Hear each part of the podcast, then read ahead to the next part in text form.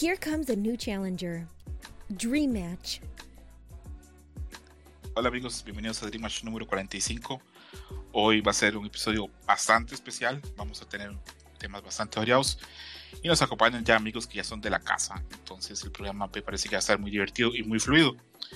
Presento primero que nada a Mika, que a veces nos ha acompañado en los programas de, de Leyendo Zelda y hoy nos hizo el favor de venir a hablar un poquito de películas y un poquito a, a lavarle la cara a este podcast que tiene tanto olor así a hombre. Gracias Mika por venir, ¿cómo estás? Hola, muy bien. Este, pues yo aquí invitándome para hablar de películas, me gusta mucho el cine y pues bueno, esta es una buena oportunidad y más por el día que fue el día en esta fecha. Así es, así es. Y bueno, está el cazador aquí de los podcasts, Kamui. ¿Cómo estás, Kamui? Cazador X, ¿qué onda? Bien, bien, aquí de nueva cuenta, aquí eh, participando en tu querido podcast de Dream Match. Entonces, pues, como siempre, un gusto. No es tu podcast, es nuestro podcast, yo creo, a estas alturas, Kamui. Pero bueno, eh, tenemos bastantes temas. Eh, hoy tal vez no vamos a hablar tanto de juegos de peleas, tal vez sí un poquito al final, pero ahí vamos a ver cómo avanza. Y como dijo Mika, es el día que comenzó fuerte por las películas nominadas al Oscar. Eh, habíamos hablado un poquito de las películas, de cuáles eran, y bueno, pues ya están, ya está la lista. Para mí hubo sorpresas positivas y negativas.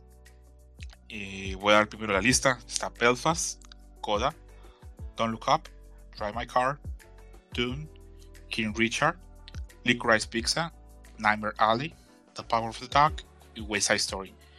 Eh, voy a comenzar primero yo para darle paso también acá a Miyamika. Sorpresa positiva, yo tenía mucho miedo que no entrara Belfast, que es una película muy bonita, me parece una sorpresa positiva. Me sorprende mucho Coda, pensé que era una película muy pequeñita, no, no para, para llegar a un premio tan grande.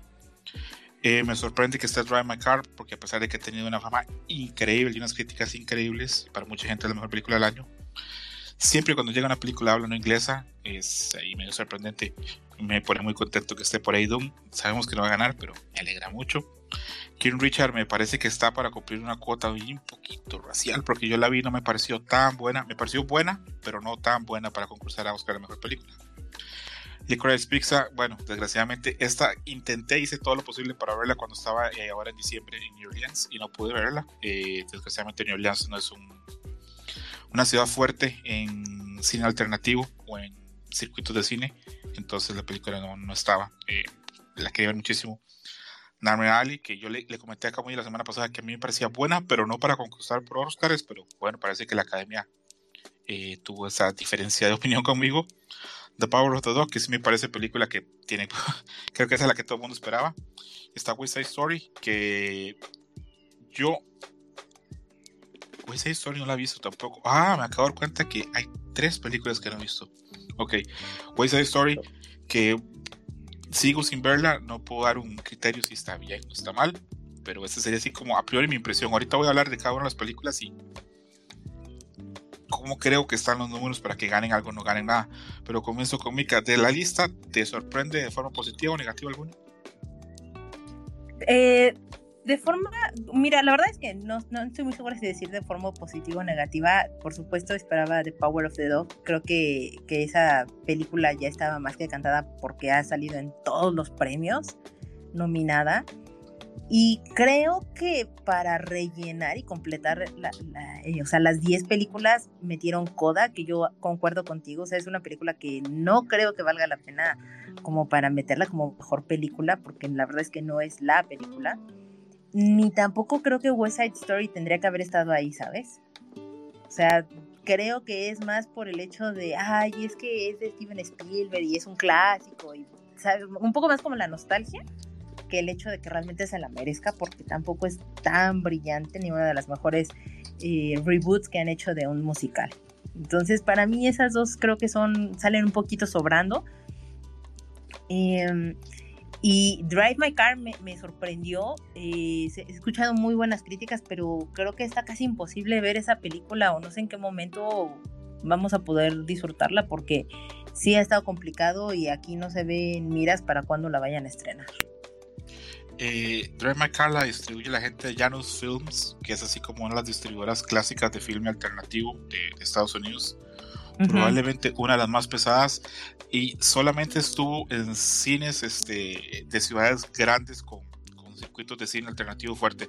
Estuvo en Los Ángeles, estuvo en Nueva York, estuvo en San Francisco, estuvo en Chicago, pero no fue, digamos así, un wide release. Entonces, eh, en Estados Unidos estaba difícil verla, me imagino que acá en América Latina va a estar más complicado verla.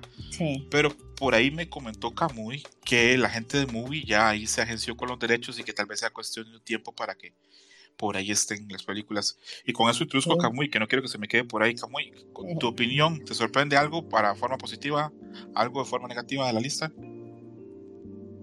Bueno, antes de que diga algo, seguramente se va a escuchar mucho ruido, porque ya está lloviendo por mi casa a cántaros, entonces pues bueno, espero no perturbe mucho toda esta situación. Pues de las nominadas, eh, sí coincido también eh, con en, algunos casos, por ejemplo Kodak, yo no pensé que llegara también a posicionarse en mejor película, yo creo que es más por tema de RP, digo, pues qué bien, qué bueno, ¿no? Pues hacen su chamba y pues ahí, ahí está, ¿no? lo que es Don't Look Up, creo que está bastante bien. Eh, Dunas también, eh, King Richard, bueno, ahí todavía no lo he visto, pero pues parece que es una película justamente por lo que mencionan, porque de inclusión y pues bueno, obviamente creo que ha tenido críticas que son favorables, pero no como algo demasiado relevante, pero bueno, ya la pueden ver en su momento. Eh, Nightmare Alley pues, recientemente la vimos y bueno, lo platicamos en el último Match rápidamente. Creo que, eh, bueno, yo me la pasé bien, no esperaba mucho, pero sí me sorprendió que llegara hasta nominada a Mejor Película.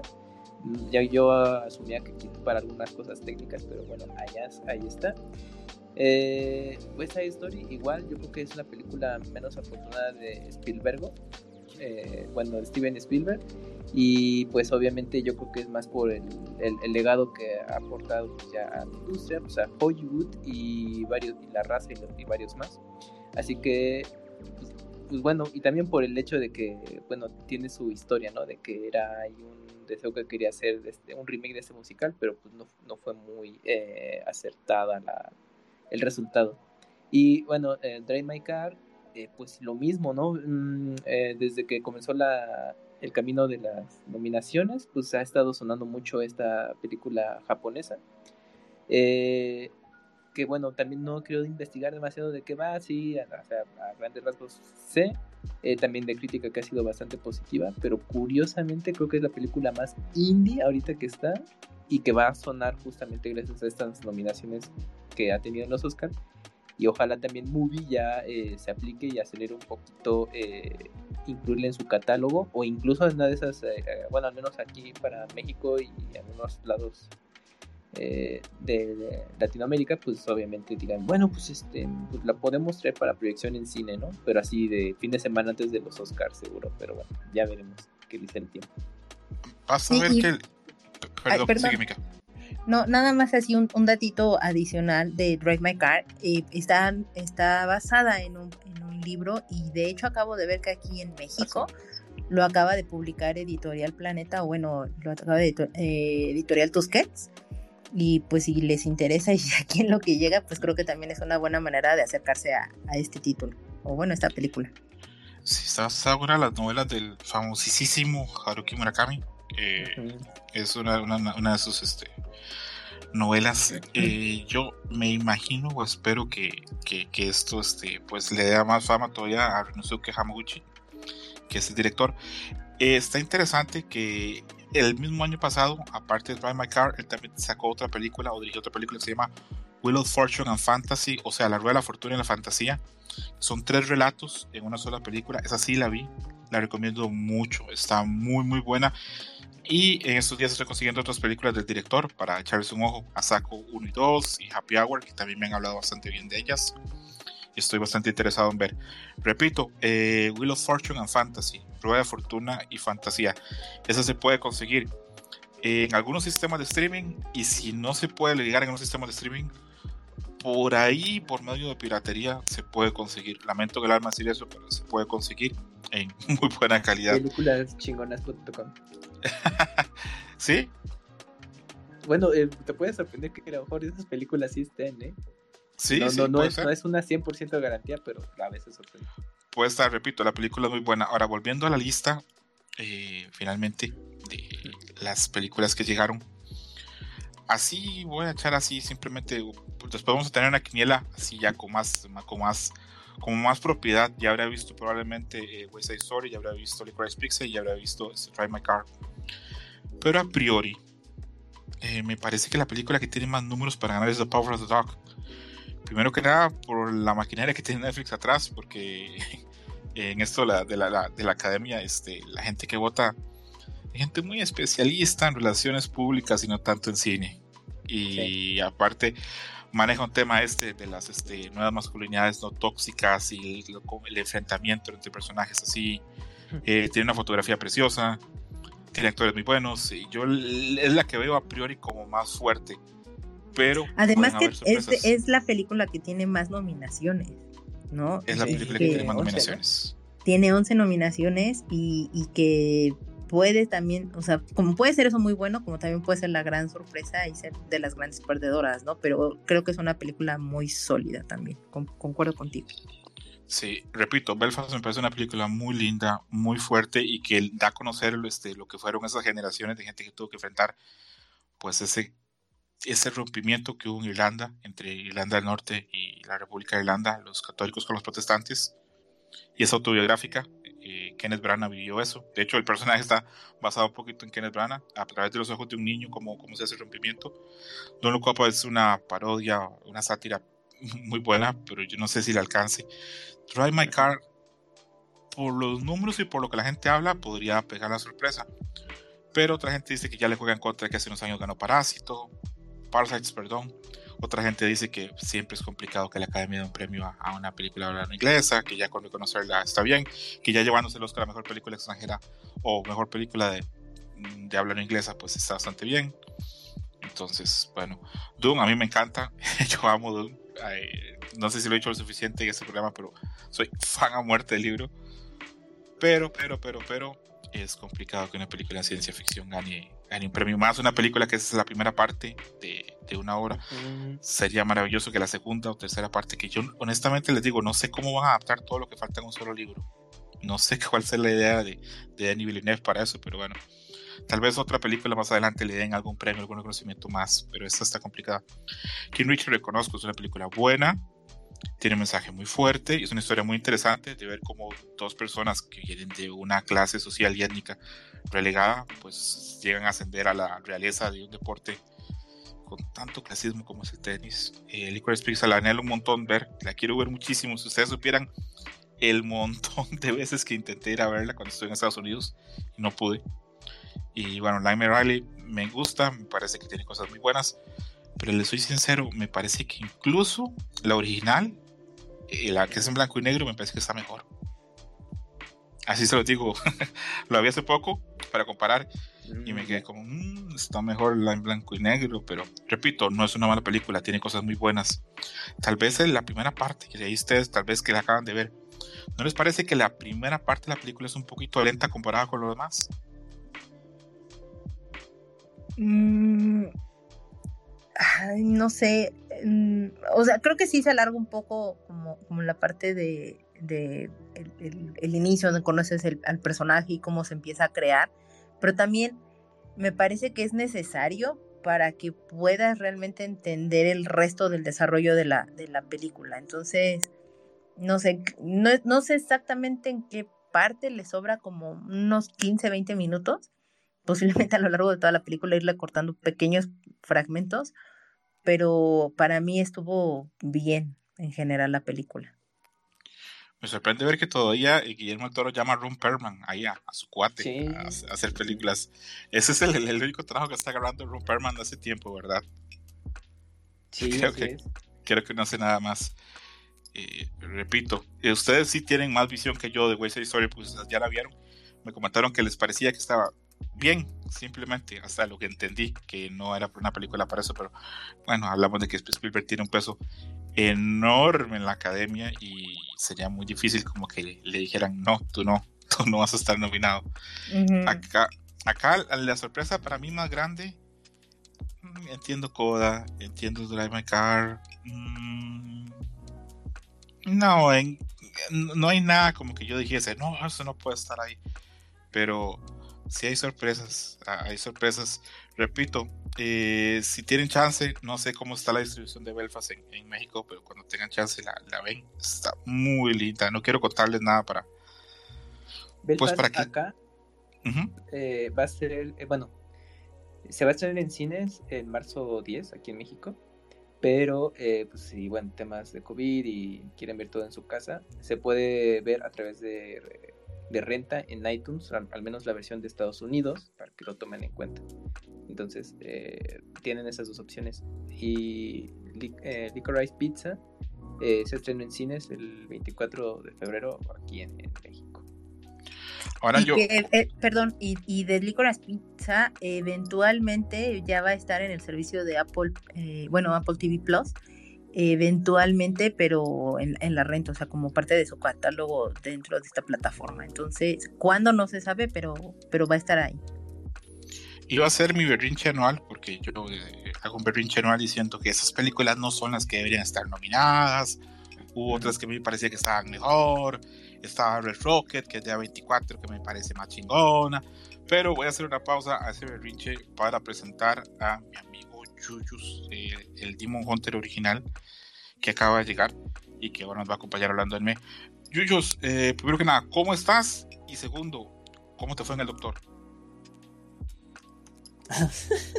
¿Qué onda? Muy bien, ¿no? Este, no, no, no, no era nada grave, era bueno, algo que tenía que, que darle solución. No tenía planeado tener la cita con el doctor hoy, salió a lo largo del día y era eso, o esperarme este, dos semanas, pero ya, pero todo bien, todo bien. Así es, Yuyus, la clamedia no perdona. Yuyus, de la lista de películas eh, de las que están Belfast, Coda, Don't Look Up, My Car, Doom, King Richard, Licorice Pizza, Nightmare Alley, The the Dog, and West Side Story, ¿hay alguna que te llame la atención que esté? Porque digas así como, "Qué chingón, si está, o como, ¿cómo diablos pusieron eso en la lista? Mm, honestamente me sorprende, bueno, o sea, tengo, tengo mis, eh, ahí mis, mis opiniones personales. Yo en lo personal no hubiera puesto Don't Look Up. eh, y hubiera puesto mil veces más Tic Tic Boom. Incluso Tic Tic Boom me parece mejor musical que este West Side Story. Mm, nada más eso no son las únicas. Las demás pues todavía no han salido, como bien lo dijo Kamui y Mika. Pues eh, Licorice Pizza sale dentro de dos semanas. Esa es una que estoy esperando ya mucho. Eh, pero también todavía hay algunas que todavía no hay, no, no ha habido alguna forma de, de verlas por acá, pero de las que de las que vi, nada más es mi único tema. O sea, para mí Don't Look, Don't Look Up se puede quitar. Para mí eso es puro rencor de Yuyus porque sabemos que a él no le gusta Jennifer Lawrence. No, Sí, sí, te había Yuyos. dicho que así se me Qué parece. mala guapa. onda de ellos. Yuyus rencoroso. No, de esta película sí voy a hacer así un inciso de que a Jennifer Lawrence no se ve bien con ese peinado y si una mujer tan guapa como ella no se le ve bien ese peinado, es que ese peinado no se le ve bien a nadie. Así, honestamente. Fíjate que a mí sí me gustó su look de, de, Nah, de científica así intensa, que bien escucha indie rock y punk. Eh, sí, a mí sí me latió su look, ¿eh? Para- la me ha dicho mucha me gente, late su look. Me ha dicho mucha gente que es una parodia también de los activistas tipo Greta, este, Greta Thunberg. No sé si será de- cierto. de hecho, no. de hecho sí es, o sea, sí tiene como el look de, de estas sí, sí. personas como que son de este de los derechos de, de los animales, de las personas que están muy metidas a, o sea, sí ca- sí cae muy en el estereotipo, más bien no quiero decir como que todas las personas son así, pero sí cae muy en el estereotipo el, el diseño que yo creo que también es parte de la de la buena mm, personificación que ahí se hace. Pues sí, pues sí. Y yo creo que podemos ir pasando, tal vez dejándole sobre las películas, pero antes de eso, este. Pues yo sé que vamos a hacer otro programa así más de quiniela, eh, pero le quiero preguntar a ustedes, aunque no hemos visto todas las películas así a priori, ¿cuáles parecen las que tienen más números? Ya yo dije que para mí la que va a ganar es Power of the Dog por los temas que maneja, pero quiero saber la opinión de cada uno de ustedes. Mika, de las que están así, ahorita, ¿cuáles de las que has visto, verdad? Porque es difícil juzgar algo que no has visto. ¿Cuál te parece que la que tiene más Ujú. números? Pues, Yo también creo que eh, The Power of the Dog puede ser como la gran película ganadora. Eh, el, el tema es muy bueno, es bastante interesante. eh, todo el tiempo la película te mantiene pendiente de qué va a suceder sin que te des cuenta, te percates de ello. Las actuaciones, la fotografía, la música, la, historia, o sea, en general me parece muy redonda la, película, pero puede dar la, la, gran sorpresa y pues uno nunca sabe. A mí también me gustó mucho Dune, pero también concuerdo contigo, dudo mucho que lleguen a considerar una película de ciencia ficción como una mejor película, sin embargo creo que tiene como muchas otras opciones u oportunidades donde sí se le puede reconocer. Ok, ok, perfecto, Mika, muy, muy concisa y justificando tus puntos. Y bueno, Camuy, de la lista, sí, a priori, ¿cuál te parece que es así como el, caballo que sale ganador? Así, de momento, porque repito, haremos otro programa donde hablaremos más de eso, pero de momento, bueno, yo ahorita me enfocaría en Doc Look Up porque justamente toma temas que están justamente pasando actualmente y para como luego le da ese giro de tuerca a los Oscars de, hey, pues, pues no, no es lo que ustedes pensaron, ¿eh? Entonces eh, el que iba a ganar y luego hace ahí la jiribilla, entonces yo creo que con Dog Look de alguna manera va a ser como de, pues, este, pues dense cuenta, pues, está pasando estas cosas actualmente. Yo, yo creo que más bien Dog Look es, una de las favoritas, ¿eh, Carlos? Sí, sí, pero luego puede ser la, que menos le vaya bien. A lo mejor puede que en guion eh, original ahí pueda que tenga una oportunidad, pero ya en lo demás no lo creo. Pero de momento, pues así de a grosso modo, yo le voy a Don't Look pero pues, hay que ver las otras ya dentro de un tiempo. Es bastante optimista como que, que una comedia y una sátira gane un, premio Oscar, pero sería bien interesante. Bien interesante. Eh, ah, mira, se conectó a Mayrani, ya casi te doy chance, Mayrani. Voy a preguntarle a, mi amigo Yuyos, ¿cuál es a, priori para ti así la, la candidata? Yo creo que, pues sí, Power of the Dog, pero fíjate que, bueno, la semana pasada ya tuve chance de ver la de Nightmare Alley. Sí, sí, sí, se llama Nightmare Alley. sí, sí, sí, bueno. sí, La calle de, las almas perdidas en España. El callejón. Me, me gustó muchísimo la película, me, me, parece muy buena. Eh, entonces yo estoy entre esas dos, o sea, pues de, de las que he visto, las, las que llegué a ver, o sea, Don me parece buena. Eh, la de. Está. Este. King, no, no está King Richard, ¿verdad? Está más bien. Will Smith está nominado como. ¿Sí está? Sí, como no, sí está King Richard, sí, centro, centro. Ah, ya. O sea, igual me parece buena, pero más bien yo sí creo que tiene mucho más peso del lado de actor, pero yo estoy entre esas dos. Y Don't Look Up me quedo pensando de. Pues, pues me parece mejor sátira. Perdón, Camuy, pero lo tengo que decir. Me parece mejor sátira el dictador, la neta. bueno, eh, ah, por cierto, ahí está conectado nuestro amigo Robert Pixelania. Un saludo a Robert que ya está entrenando para ser el rey de los luchadores. Ahorita vamos a hablar de qué película queremos de estas que le podría gustar a Robert. Pues yo creo que hay una que sí, las otras yo creo que no. Pero yo creo que vamos a discutirlo.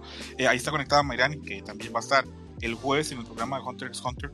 Entonces yo le quiero pues, dar chance. No sé si me va a regañar, si va a decir que las películas que, que estamos hablando están malas.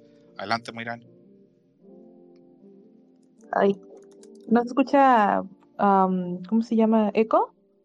Está bastante bien. Ok, es que no sé qué trae mi celular, está muy raro.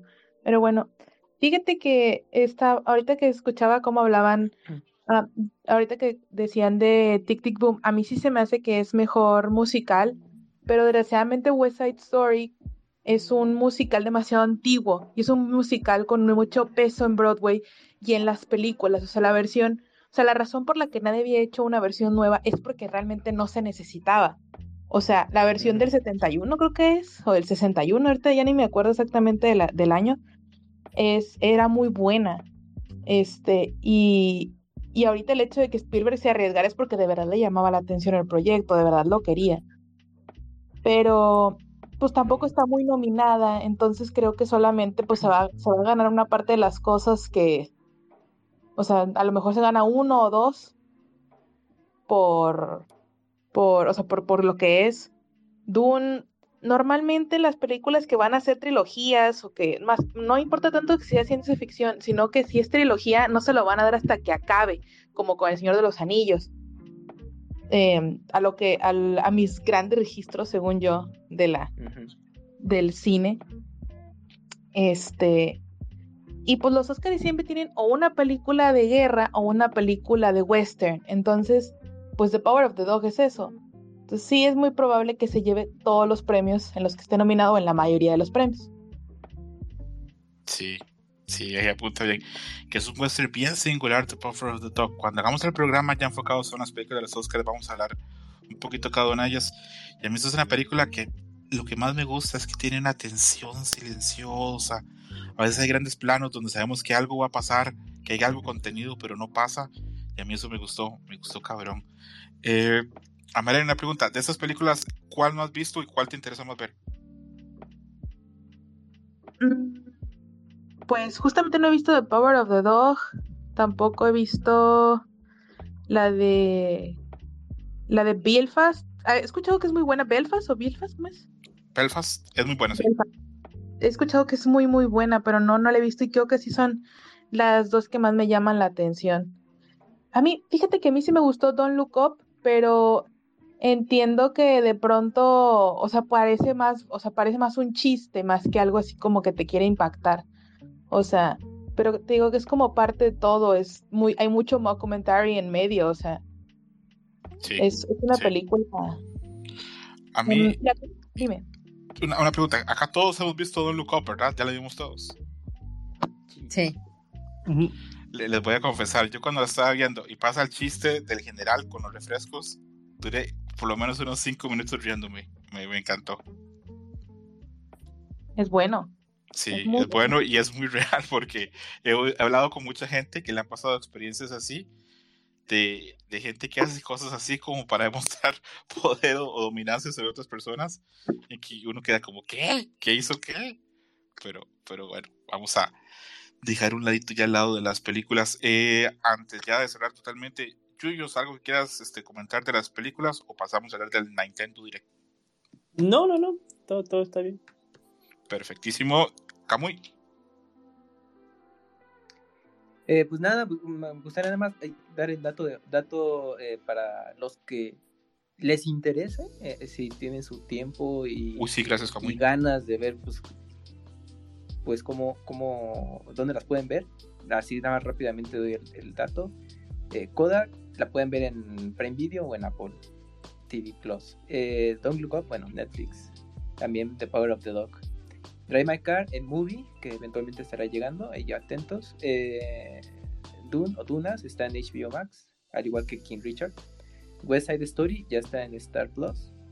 Eh, bueno, lo que es Belfast y va a estar y bueno, está en renta en iTunes, se la quieren mucho antes de su estreno en, en cine aquí en México al menos. Licorice Pizza en cine se estrena en un par de semanas o eventualmente estará llegando a Apple TV. Eh, y Nightmare Alley por al, día de hoy, ahorita está en estreno en, cines aquí en México al menos, ¿no? Pero ya la mayoría de las películas pueden verlas en plataformas de streaming, ahí nada más es checar en cuál tienen acceso y si no, pues ya lo típico, rentan el, el mes, que es el equivalente casi casi a una entrada del cine. Entonces, pues ya para que las puedan eh, checar con, con calma y saber de qué van, porque están ahí nominadas. Ok, perfecto. Mika, algo que quieras decir acerca de las películas. Y te repito, Mika, prepárate porque vamos a tener el programa de los Oscars y ahí sí nos vamos a sacar el clavo de, qué pasa qué deja pasar con las películas. No, me parece perfecto eh, y, sí, yo me invito de una vez a ese programa. Eh, va a ser muy divertido.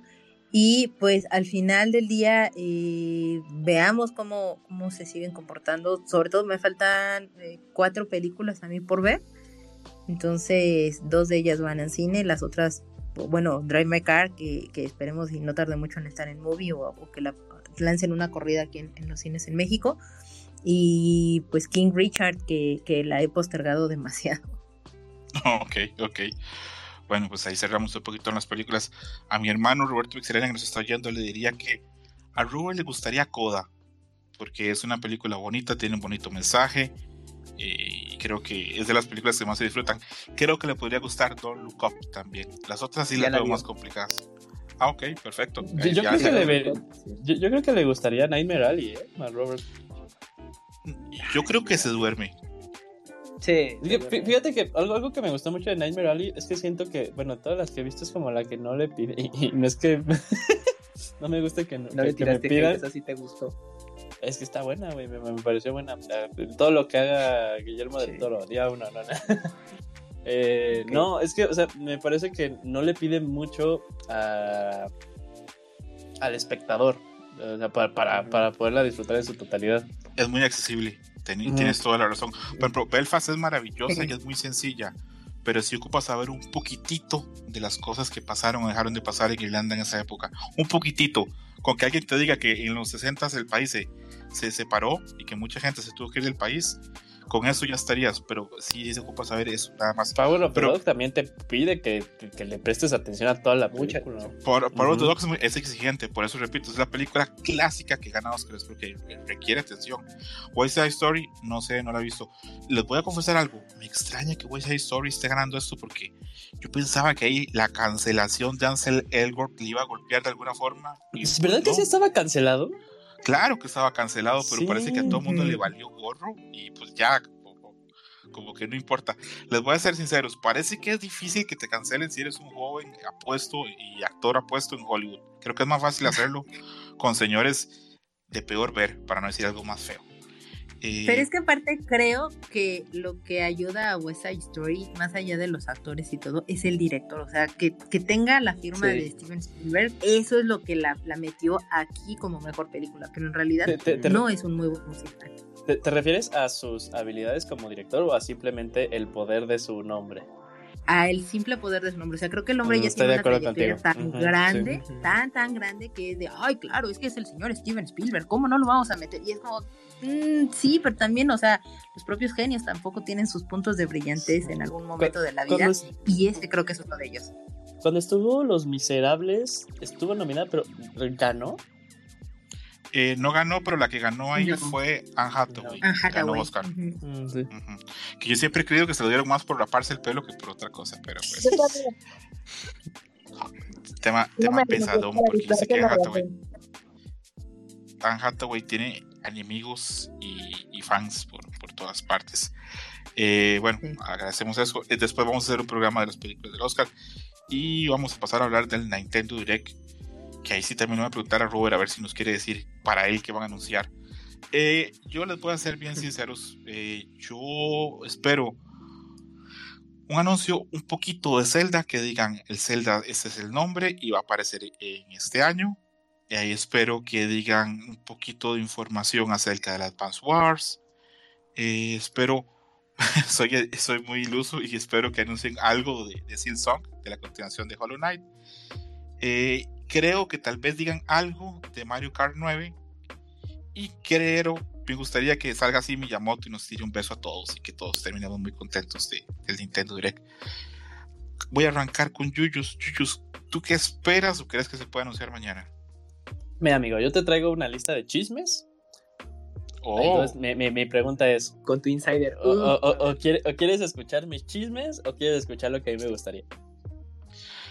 Pues si la lista no es muy larga, pues sí, sí, las dos, las dos. Abre tu corazón, Yuyus. Mira, aquí viene lista de chismes, lista de chismes. Eh, un nuevo Fire Emblem, que no es remake, es, es, es un nuevo Fire Emblem, eh, tal cual. Este. Probablemente aquí es como lo que los dos que pueden pasar. O, o si anuncian el nuevo proyecto de Monolith Soft, que dicen que es Xenoblade Chronicles 3. Mm, O eh, vam- vemos anunciado el, el port. el remake de, o el- más bien el remaster de Metroid Prime 1. Es alguna de esos dos. Eso no lo quitas, uno lo sacas ahí dependiendo de cuál sea ahí la agenda de Nintendo. Eh, eso sería, de eso es más que nada como del lado first party de, de Nintendo. Ahí hay un como un, un- un rumor que todavía no se sabe, pero pues puede pasar, puede, puede que no pase. Que sí es muy probable que el servicio en línea de Nintendo vaya a volver a tener, o más bien tenga, eh, GoldenEye. O sea, ya, ya nos pasó con Banjo Kazooie. Va a regresar GoldenEye de alguna forma. Si no es con Nintendo, va a ser con Xbox, pero el remake que iban a hacer para Xbox Live hace muchos, muchos años. Pero ahí va a estar, eh, se, se- se- se está hablando mucho sobre GoldenEye.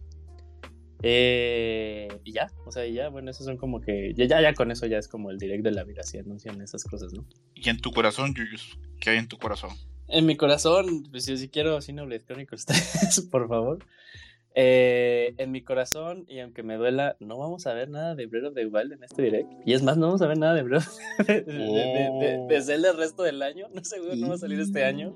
Robert no piensa eso, ¿eh? Ya sé que no piensa eso, pero eso es lo que dice mi corazón, que no vamos a ver nada de Breath of the Wild. Bueno, sí vamos a saber, Sí. pero, pero no va a salir este año. Y mi suposición es, si sale algo de Breath of the Wild, lo que sea, o sea, y, y, y yo puedo decir que hasta sea ahí la carita de este Aonuma diciendo el desarrollo va bien y no nos van, no nos van a enseñar nada. Creo que ya, ya, ya es ganancia. Y si es eso, yo creo que sí puede salir el juego a final de año. Si enseñan algo, así como un, un, un footage súper rápido, yo creo que el juego no lo vamos a ver eh, el resto del año porque no me hacen, no me hacen clic los tiempos. Porque sería en el primer direct del año. Luego sería retomarlo en E3 Ujú. para darle el push final hacia la salida. No es como que un, un ciclo de marketing normal que, que, que tenga Nintendo con sus juegos. Ujú. Si lo enseñan, o sea, si es así, generalmente es cuando llegan a enseñar un juego muy temprano, a inicios de año, ese juego o sale hasta finales o sale hasta el siguiente año. Pero cuando le enseñan a mitad de año, así en E3, si es así, "Ah, es un juego que le estamos dando el push para el resto del año porque viene fuerte. Como incluso también lo vimos con, con Breath of the Wild 1, que o sea, sí, se dio el push cuando se anunció el Switch, pero el ciclo fue así del el, el push duro fue, fue a mitad de año de ahí. Pero pues yo creo que ese juego no, no, no lo vamos a este año. Pero bueno, ojalá, me, ojalá, ojalá lo que diga mi corazón esté mal. Y sí, yo voy a ser muy feliz. Ok, ok. Eh, le iba a dar chance a Mayrani, pero se me desconectó. Entonces le doy paso pues, al cazador, al otro cazador que tenemos en el podcast. Salvador, ¿qué esperas o qué en tu corazón, qué anhelos hay para este Nintendo Direct? Mm, a mí me extraña que ellos no tuviera visualizado Splatoon 3, porque ya estaríamos a un poquito más de un año Ah, que es se que- reveló ese avance. Entonces, en teoría, Yuyos, en teoría asumo sin saber, porque yo no soy experto ni, ni, ni tengo insiders. En teoría le tocaría a Splatoon 3 que ya, ya revelaran un avance en forma del juego, cómo va a ser. Sí, es- esos, pero esos caen como en estos juegos que sabemos que van a estar, ¿no? O sea, vamos a saber algo más de Kirby, vamos a saber algo más de Triangle Strategy. Esperemos, yo, yo creo que también es momento de ya darle fecha a, a Advance Wars 1 y 2, re- retomar también te iba a Splatoon comentar eso. 3. Eh, de- por ejemplo, Mario Kart 9 yo creo que es logo, nada más. Que ahí también lo, lo, lo revelen de que Bueno, ya lo confirmaron de alguna manera, pero solamente revelen eh, Mario Kart 9 logotipo y a lo mejor hasta puede ser intergeneracional. No lo sé, quién sabe, estoy- ya estoy especulando ahí.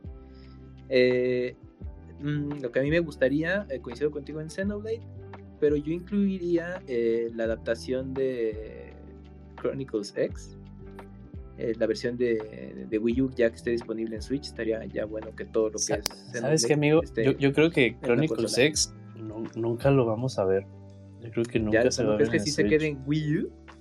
Sí, y, y lo estaba pensando y estaba escuchando a otras personas y es que sí, también es es un producto muy pesado. O sea, se, se nos olvida. Yo estaría súper feliz. Yo- me encantó el de Chronicles X. Creo que cuando lo reseñé en Pixelania le puse 10. Eh, Ajá, sí, sí, sí. me pero es que se, se nos olvida que el juego no es solo es un disquito de Wii U. O sea, el juego aparte tenías que descargar eh, paquetes para que Ah, pudiera claro. cargar mucho más rápido porque Pues no tenía importa, problemas ahí de optimización. Es señor Nintendo, ellos tienen su propio formato de metes de 64 gigas, no, no costa. Ah, sí, yo, yo estoy, yo estoy de acuerdo y sí lo hemos dicho mucho que son esos, esos güeyes son unos ninjas para, para hacer compresión. Ah, claro. Son unos magos. Sí, Son Ajá. unos magos. sí, sí. Pe- Pero yo creo, yo creo que yo, yo creo que como que sí ya est- está quedando ya como mucho en el tintero eh, ese Chronicles X. No sé. Ojalá tenga razón. Ojalá tenga razón, neta, ojalá tenga razón, porque tengo muchas Es ganas que de jugar. toma en cuenta que, que todavía estamos en, en años de COVID y los desarrollos ahorita se están pateando un rato. Entonces, si está cabe la posibilidad de un Xenoblade eh, 3, yo creo que les, nos, les va a tomar tiempo. Entonces, desde, a ver, ¿qué tenemos que nos falte de adaptar de Wii U? Que nada más exportamos, cámbiale la extensión de punto Wii U a punto Switch, es en chinga salen. Ah, Ahí, ahí te va, ahí te va la Este, contrarrespuesta, amigo. Supuestamente Chronicles 3 Ujú. iba a ser anunciado el año pasado, justo en el direct de febrero. Iba a ser un juego de lanzamiento para finales del 2021. Pero decidí- Estaba muy temprano. No, no es que estuviera muy temprano, sino decidieron mejor darse el año para eh, darle a ya tal cual a lo- al fine tuning de optimización.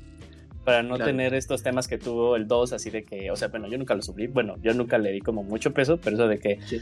pues era como resolución dinámica y que a veces se Mm. caían los cuadros, era más que nada eso, pero sí, el plan inicial era, se anunciaba el año pasado y salía el año pasado. Entonces, eh, yo, el 3 ya está, ya está, ya, ya nada más es para que le den todo este proceso de marketing y ya lo que lo tengamos.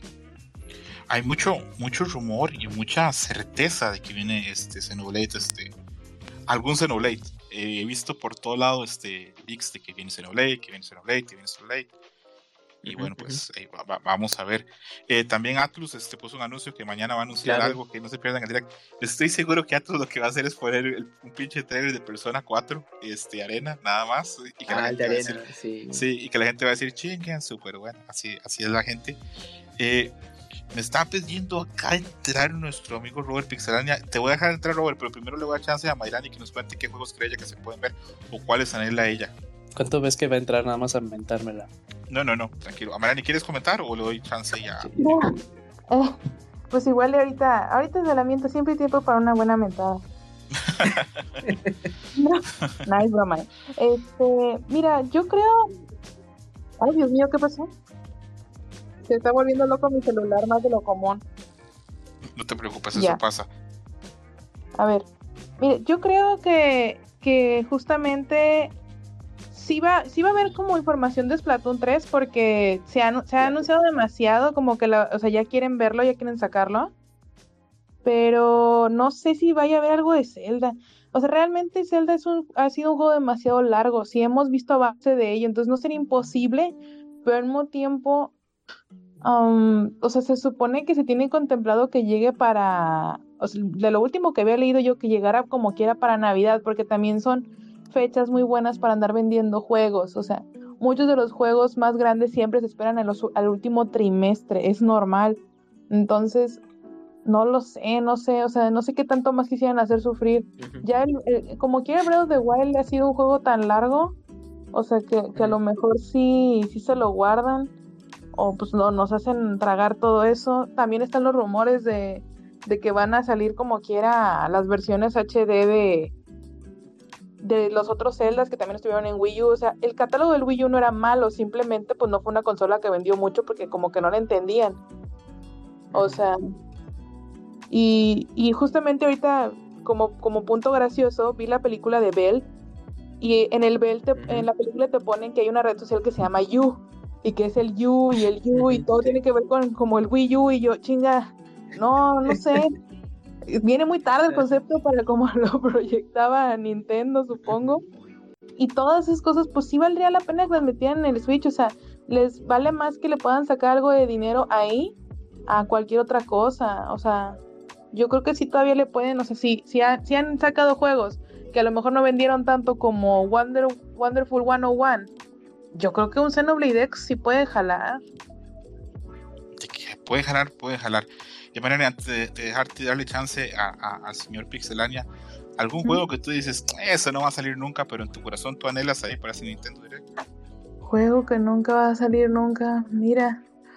Es que a mí, a mí me la cumplieron una con la secuela de The Ones With You. Ajá. Este, yo la dije, ya nada, nunca van a hacer nada. Y sí salió. Eh, pues no sé, que saquen un, que saquen un Mario Party donde le metan DLCs que valgan la pena. Porque la neta, sí, en eso sí me han Acaba quedado cortos. Están buenos, pero. Y de hecho el Superstar está bueno, pero no tiene pues más escenarios, no tiene más nada. O sea, gastas en stickers y tú. Mm, ok, Yamarani, ok. Eh, ya sé, yo sí- espérate, eh, me quedé pensando Ajá. Que sería muy bueno que sacaran los juegos de Pokémon de los del de los de portátiles en el Switch. Que los metan todos a la chingada, así ya. Sí, todos. los remakes, todos, sí. Sí, el Zafiro y todas las cosas y todo, todo. Vendería muchísimo, ¿verdad? Sí. Eh, algún día, Ya. algún día. Sí. Ok, antes de, antes de ya darle chance a, a- al señor Pixelania que hoy está cumpliendo 12 años con su proyecto, primero que nada lo felicitamos. Y segundo, eh, yo voy a confesar que mi sueño así, máximo, así que yo sé que no va a pasar, es que mañana salga Camelot y diga, viene el nuevo Golden Song y viene el remake del 1 y el 2. No sé, correría desnudo seguro por las calles. Ahora sí, señor Roberto Pixelania, eh, ¿qué espera para mañana? ¿Qué anhela su corazón? ¿A quién odia? Cuéntenos. Oye, no, yo nada más, muchas gracias por todo. Yo nada más vine a decir que saquen al Julio y al Camuy. Nada más. Sí, no, nada más. No, no te creas, quería hablar del direct.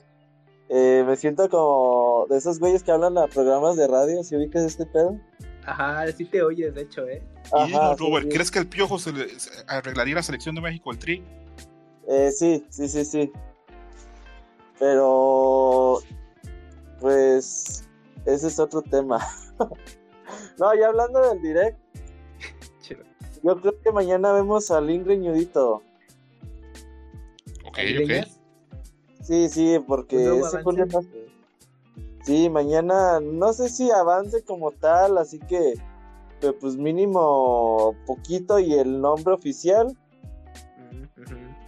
si nos va bien hasta ventana de lanzamiento que va a ser noviembre 2022, el juego sale en esas fechas. Por ahí yo ubico a Splatoon 3 para verano, Estaría entre chido los meses de junio y agosto. para la chaviza. Ajá. Y eh, si nos si tenemos algo de suerte ahí vemos edición de colección de, de Zelda y todo este pedo y todo bonito. Eh, Mario Kart 9, como ya lo anticipé en octubre de 2021, ¿cómo no? Uf, El Nostradamus de los juegos. Ah, sí, mañana. Háganle caso, sí. Sí, ¿Cu- ¿Cuál es el mame de- de- detrás de Mario Kart 9? Nada, güey, pues ahí viene ya. Es que Sí, lo güey, que yo no creo que lo tienen desde hace tres de Mario años. Kart Tour. ¿Qué? Mario Kart Tour es, la, es Mario Kart 9 en Switch. Ah, lo que no saben. Ok. Pero desde hace tres años, ¿qué, Julio? Yo creo que desde hace tres años tienen Mario Kart 9, nada más están así de, eh, pues todavía sigue vendiendo de a madres el lucha, aguántate tantito.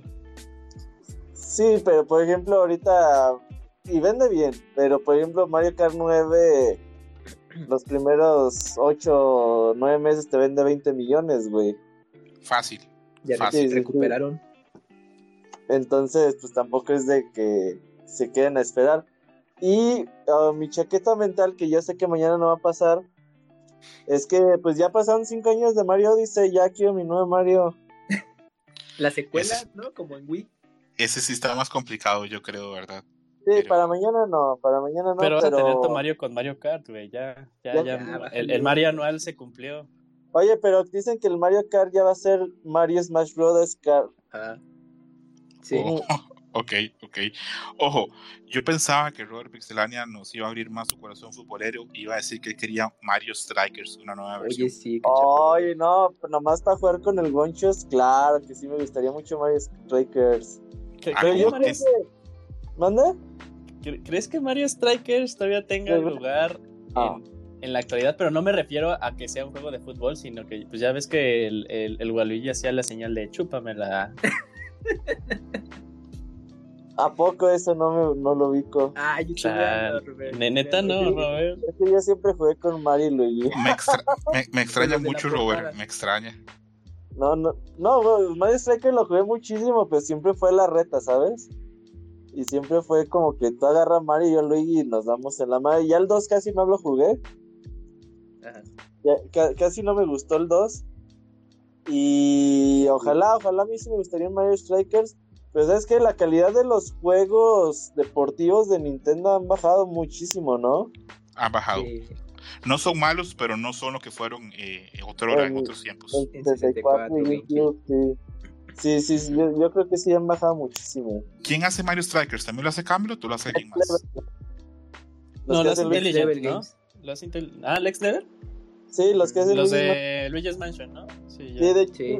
esto ya lo compró Nintendo por fin hace como dos años. Dijeron que ya los habían comprado. Y, y no hizo yo presumiendo ahí, nada, es cierto. Que, que ya tendríamos que ver en teoría algo de ellos, ¿no? O sea, ¿cuánto- ¿hace cuánto salió Luigi's Mansion? ¿Tres años? Como tres años. Ya sí. para tres años, sí. Pero sabes, y- se tardan ya más. Y- no, ellos son como reloj, güey. O sea, tienen como que sus ciclos de desarrollo así como tres años. Ver, Ah, y ahí te va, güey. El, el domingo vino el Bonchos a mi casa y hicimos carne asada y me dice, me llevo el 10 para jugar. Zelda Force Wars. Y, ah, pues tráetelo. Y ahí lo acabamos. Son un boteo de niveles. Pensabas que era rápido y no, sí salen es tardadillo. Sí, sale un chingo de niveles. Pensé que nuevos. jugaron el de GameCube. No, jugamos el de 10. Vientos. Y creo que hace falta un Zelda 2 de nuevo. Multiplayer. No, no, no. Uno como al In Between Worlds, ¿sabes? Y aparte de falta Between Worlds en Switch. Robert, Robert, te voy a, te voy a destrozar la cabeza con esta teoría. ¿Te imaginas que usen el motor que usaron para hacer al, eh, Link's Awakening y que le digan a Capcom, ¿saben qué? Montemos Oracle of Seasons, Oracle of Ages en este motor, los dos en un solo juego. ¿Cómo lo verías? No, güey, yo me muero. De, de hecho, ya tengo rato con ese mame también. Sí. No, yo, eh, yo los quiero, pero ya, güey. Ojalá, y ojalá que sí sean los próximos remakes. Por ahí también no descartemos que Wind Waker y Twilight Princess lleguen a Switch. Ya ten- tiene rato ese rumor también. Pero no sé si para Los mañana. Ya, mañana, ¿no? Verga, y lo acabamos de jugar. Robert Pixelania pregunta, ¿cuál es el secreto de 12 años de éxito de Pixelania? ¿La constancia? ¿El valor? ¿No hacerle caso a los demás? ¿Cuál es el secreto? Pues no sé si de éxito, güey, pero de que aquí estamos, aquí estamos. El secreto es ser bien pinche aferrado, güey. Ya, no, la verdad, porque, o sea, sí ha habido veces que sí digo, ¿para qué tanta mamada, sabes? O sea, ya de dejarlo ir. Eso me ha costado mucho trabajo siempre, así como cerrar ciclos. Así como, ajá. de- como decir, ay, pues mejor ya no quiero nada. Y sí, muchas veces sí he pensado eso. Pero luego dices, no, güey, pues tanta chinga para nada. Piénsalo, Robert, piénsalo. Tú dices, este lunes acá Pixelania, para el otro lunes ya acabo y comienza con otro podcast. Como paracaidista. Sí, sí, sí, sí. Exactamente, no puedes permitir que Kamui se haga cargo de Pixelania. Yo un día de esos pensé, ya esta chingadera de Dreamcast, ya no más. Aparte revisé las estadísticas y el 98% de la gente que me oye son hombres y yo, nah, voy a salvar esto. Pero pensé, no, no puede ser. No puedo dejar que Kamui tome el podcast y lo vuelva un podcast furro. Pues acá estamos, acá estamos. A ver cuánto, a ver cuánto más aguantamos, a ver cómo, cómo, cómo nos va. Sí, por ejemplo, ¿ya cuántos Match hay? Ya van para los 50, ¿no? Este es el 45 y para el 50, eh, no sé qué vamos a hacer para el 50, no se me había ni siquiera Oye, ocurrido. si tienes que echar la casa por la ventana en 50. Porque ya 50 podcasts ya, ya son un chingo, güey. Y ya es, Sí. ¿lo dejo, pues lo dejo, no lo dejo. Ya me Yo voy. Para el 50 voy a tratar de invitar a la única persona que me dijo que no al programa. ¿A quién? ¿Y Tan, tan, tan, tan. Nah, ¿El-. Nah, pues, el panda es buena gente. Eh, no, Isaac nunca le he pedido que venga. Eh... A ver, ¿quién te negó? Tan, tan, tan. No, no lo voy a decir, sería terrible. ¿Qué clase de No. persona sería yo? ¿Es del Pixeverso, diría el Kamui? Ah, Es Ah, complicado. no, El Moy. Ah, No, el Moy siempre ha venido. De hecho, una vez vino y estaba recansado de todo y el pobre igual me hizo el paro. No, no. Ah, claro, de hecho- tienes razón, Moy ya, ya estuvo. Sí, de hecho, al Moy no lo volví a invitar porque ese día me sentí mal. Lo vi muy cansado y todo y pensé, no, ¿qué le estoy haciendo esto a este pobre señor? No, esto, es- injusto. No, no, Ya no. Oye. Dakuni. Camuy tuviera la mitad de ganas del Camuy, ¿no? Lo- la vida le da pan al que no tiene dientes, ¿verdad? Así funciona. Exacto. No, el, sí, el, sí. el, el Dakuni ya ha estado, Camps, nada más que. No, el Dakuni sigue nunca ha estado. comprar. No, El pero. Dakuni- eh, Nunca ha estado. ¿no, ¿No que le habías dicho que se consiguieron mejor micrófono? Sí, pero nos negó, no quiso venir. Igual no es el Dakuni, a la persona que dijo, pero, pero no importa. Ah, Voy a dejarlo, voy a dejar- no, tampoco. Voy a dejarlo así en, en el suspenso porque si no, luego la persona me vuelve a decir que no y qué feo va a ser. ¿Sí es si del viene, no? ¿Es de dónde, perdón? ¿Es del mundo pixeláneo o no? Yo creo que no. Creo que no. Ah, entonces no voy a O saber. fue. Sí, yo lo, veo complicado que ustedes adivinen quién. Ah, de quién seguro fue. era Kojima, ¿verdad? No, pues así como. Ya en el chat privado nos dices. Sí, ahí les, ahí les, les cuento. Matt Mikkelsen, no, mentira, no, no. eh, Bueno, cerramos ahí este. eh, me imagino que Robert Pixelania, ahorita que comencemos de anime, va a salir corriendo. Ah, ya van a empezar. Sí, ya vamos a comenzar hablando de anime, entonces. eh, Oye, un abrazo ¿ya ahí fuerte. ¿Demon Slayer o qué? Falta uno más, falta un episodio más. Entonces ya la empiezo a ver o qué? Sí, ya ve la. Sí, ya comienza, comienza Robert. ¿Ya, ya conseguiste Crunchyroll o la vas a piratear o cómo va a estar la cosa? No, pues ahí renta el Crunchy. ¿Qué son? ¿10 capítulos? ¿11? 11. 11. Más la peli. ¿La peli dónde está el Crunchy también? También O no Sí, ocupo ver la la peli. película está en la película está en Crunchy. Ah, va pa- para ponerme al día porque... Ah, ah, eh, tengo una queja, güey. A ver. Adelante. Todos los putos que se están poniendo imágenes de Demon Slayer, incluyendo al Yujin CP, güey. Se van a la chingada. güey. ¿Están spoileando mucho? Pues Sí, sí están, que spoilereando, pero así de que caso. ¿Verdad que sí, me. Sí, de que la emoción me, me invade tanto que lo comparto es mi red social y el que le caiga bien. El puto chido, del ¿no? El Camuy, no, el Camuy no, el, el, el Jinzo, no, nada, ni madres. El Jinzo sí se, sí se la prolonga. ¿eh? Porque todo, güey. Yo, un, un yo no saludo puesto. a Jinzo que no, no está aquí, que luego sí spoilería así como casual. Ah, pues ¿qué? ¿cuál es el problema? Todos ven lo mismo que yo, ¿no? Oye, Jinzo, espérate, no, ¿eh? No, no todos ven One Piece y esas cosas. Qué feo, qué feo eso de los spoilers, pero bueno, a veces, a veces Sí, pasa. sí. Verdad no, no, sí Se, se, pa- se manda. Sí, no, Robert, eh, vamos a comenzar hablando un poquito de anime y al final eh, va a ser uno de los penúltimos temas, así que no te preocupes, ahí no vas a tener que oír.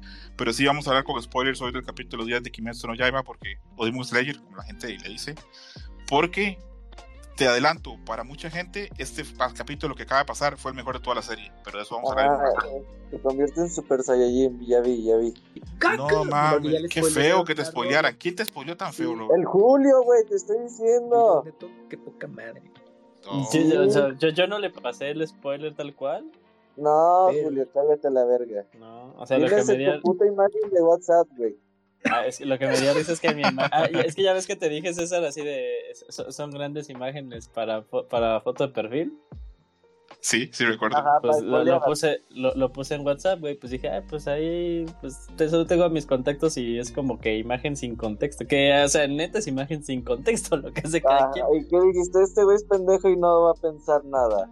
No, entonces Nadie el se Robert va me a está- dar cuenta. Me, me estaba Ajá. mensajeando, ya yo contestándole, ya luego como media hora después me manda un mensaje y le hace, ah, ya me acordé que te iba a decir. y yo le digo, ¿qué pasó? Ya me mentó la madre y me hizo, ese ah, no, no, no me mentó la madre, me dijo, ¿es spoiler tu imagen? Y le dije, pues miren, estricta, en, en estricta definición sí lo es, pero a falta de contexto yo te tendré a decir que no es. Y Ah, pues- ese spoiler. sí, Y pues el Robert se puto. Está bueno, pues entonces ahí contrato mi crunchy y los alcanzo como en un mes. No, no es cierto, son ok. ya 20 minutos, ¿no? Son de 20 23, minutos, sí. En, en tres días me los alcanzo. Wow. Ya eso Pues es una amenaza, hora te acaso. avientas tres capítulos, ¿no? En una hora te metes. eh, que eso es muy de otakus, meter en una hora tres capítulos, Robert. Ah, no, pues es que yo así soy, güey. Es sin chinga todo. Otaku. si no, otaku. Ajá, soy otaku. No, no es cierto. Bueno, ya los Bueno. veo. Muchas gracias. Un abrazo, Robert. Felices 12 Bye, años. Robert. Gracias O- por, oye, por ya tantas vi- cosas. Ah, muchas gracias. Ya vi que el pinche peluche está ahí. No lo dejes hablar, por favor. Robert siempre haciendo amigos acá en Dreamers.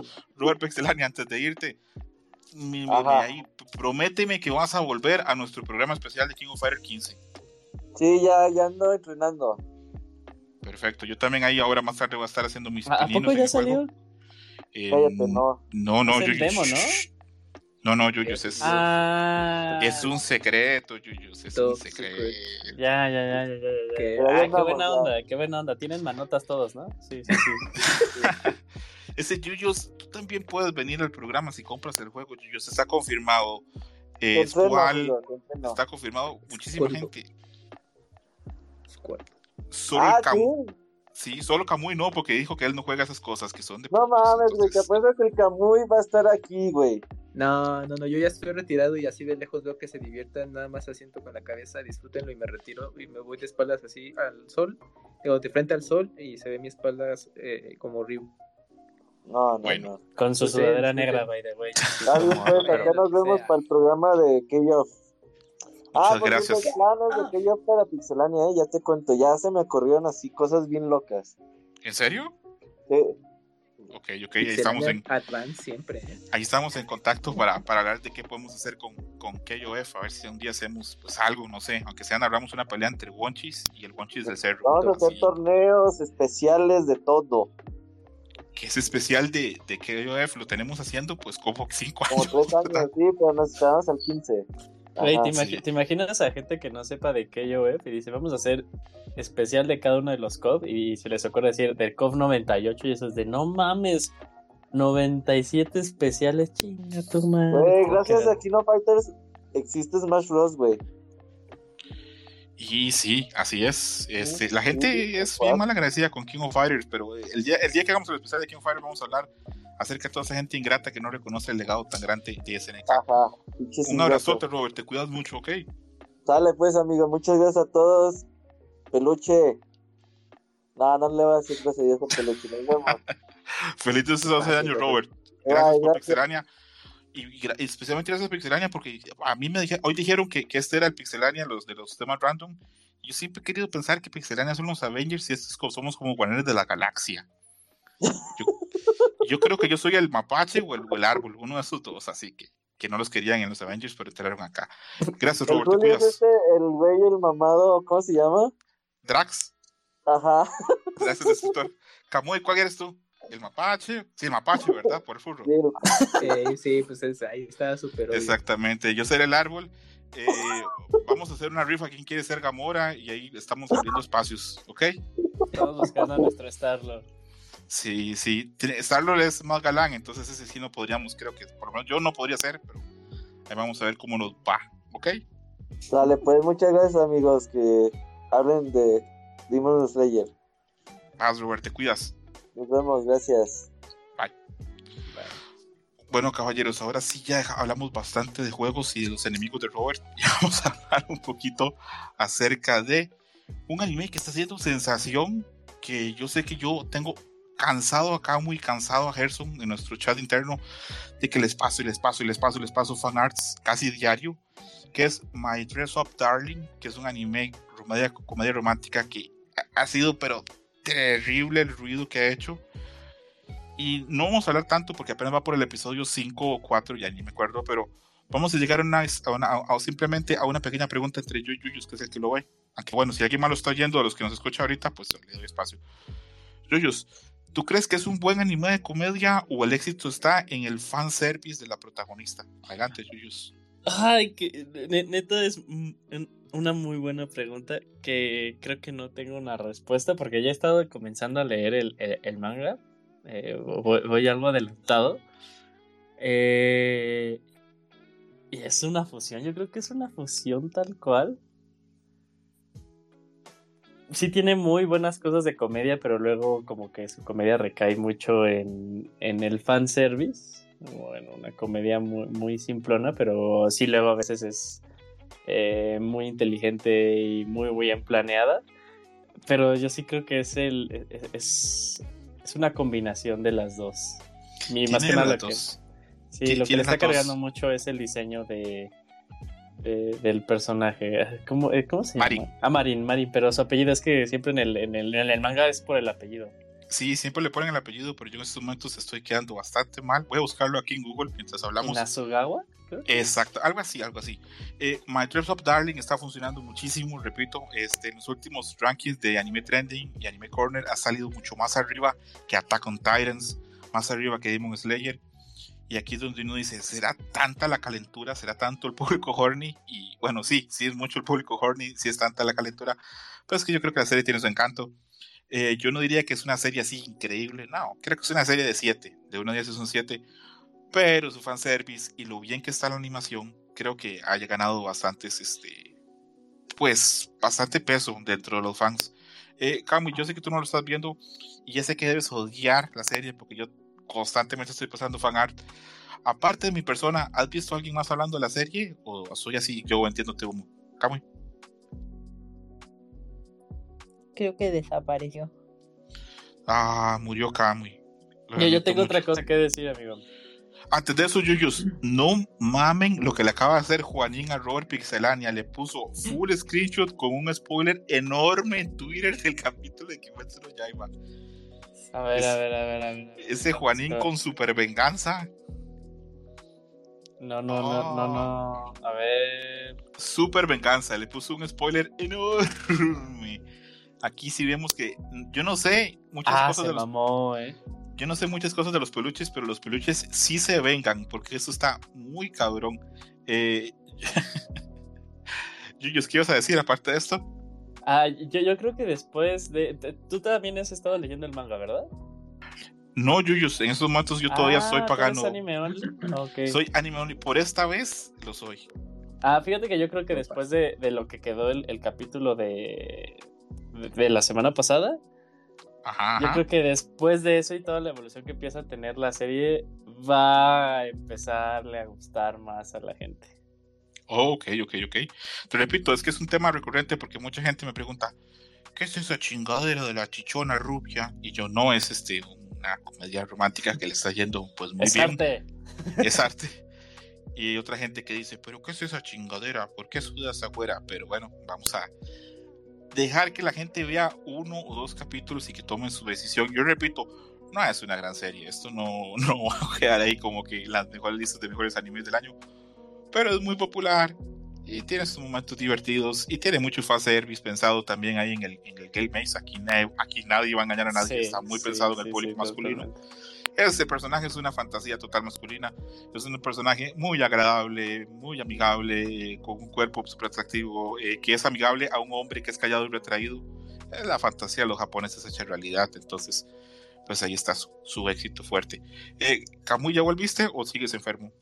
Ya, ya volví. Enfermo de amor. Camuy, sé que lo que mencionaba es que yo te tengo que tener harto porque constantemente te paso mandando fan art de, de la serie. Aparte mía, ¿has visto que alguien más habla de la serie o no? No, no, no. Justamente yo ubico la serie por lo que ustedes han estado platicando y los, eh, los interesantes fanarts que compartes ahí día a día.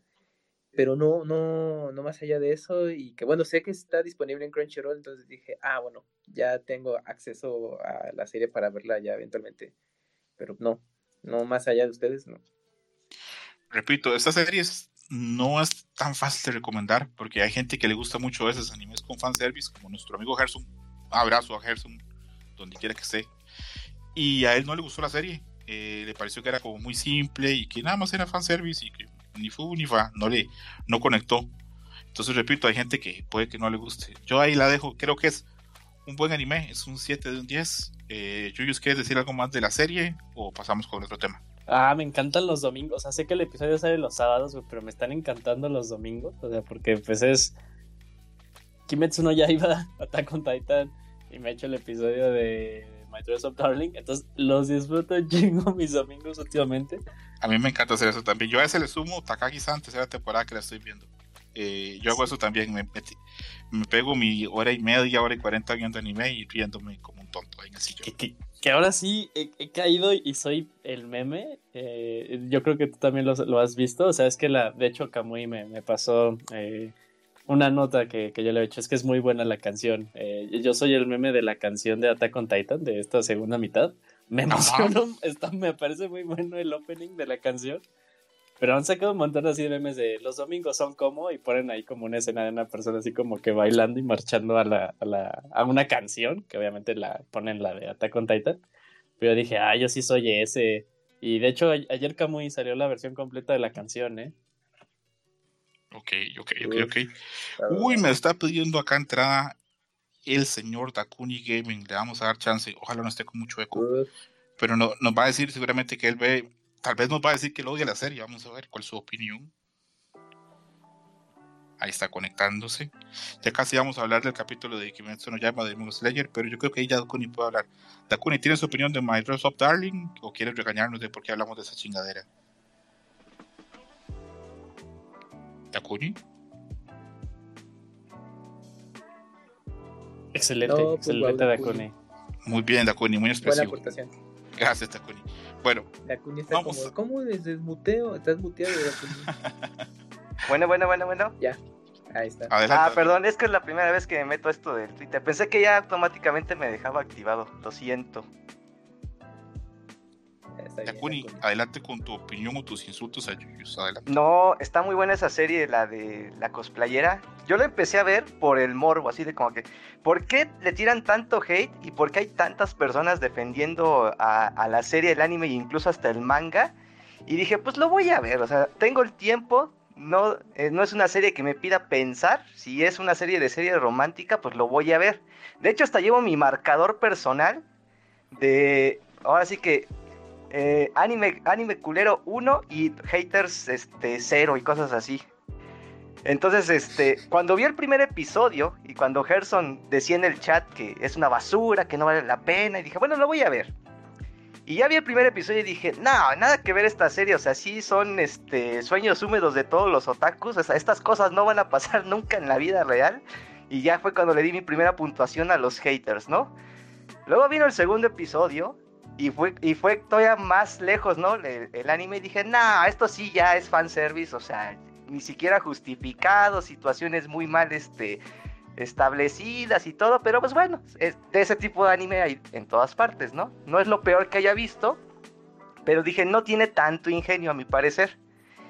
Y luego viene el episodio 3 y como que sí da un cambio, pero radical, conforme a los últimos dos episodios que habías visto porque empiezan a explorar un poquito más a los personajes, sobre todo al personaje de, de Marín y, el de Goyo.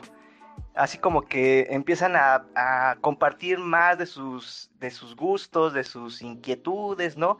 Goyo ya se empieza a sentir un poquito más en confianza.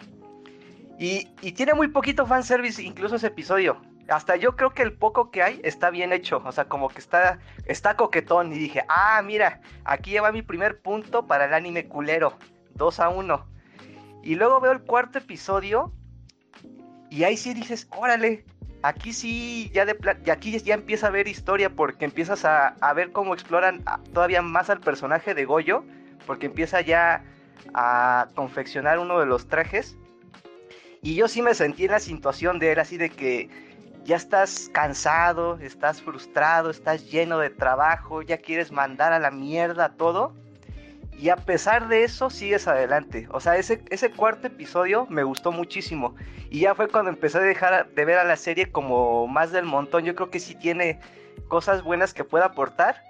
Ya en el capítulo 5 como que le bajó un poquito. Y según mi marcador va 3 a 2 hasta el momento. Pero si es un anime difícil de recomendar. O sea, no es lo mejor. O sea, hay mejores comedias románticas que he visto. Pero este para mí no es basura, ¿eh? No, para nada. Yo creo que va bien y creo que explora también una parte del cosplayer también muy interesante.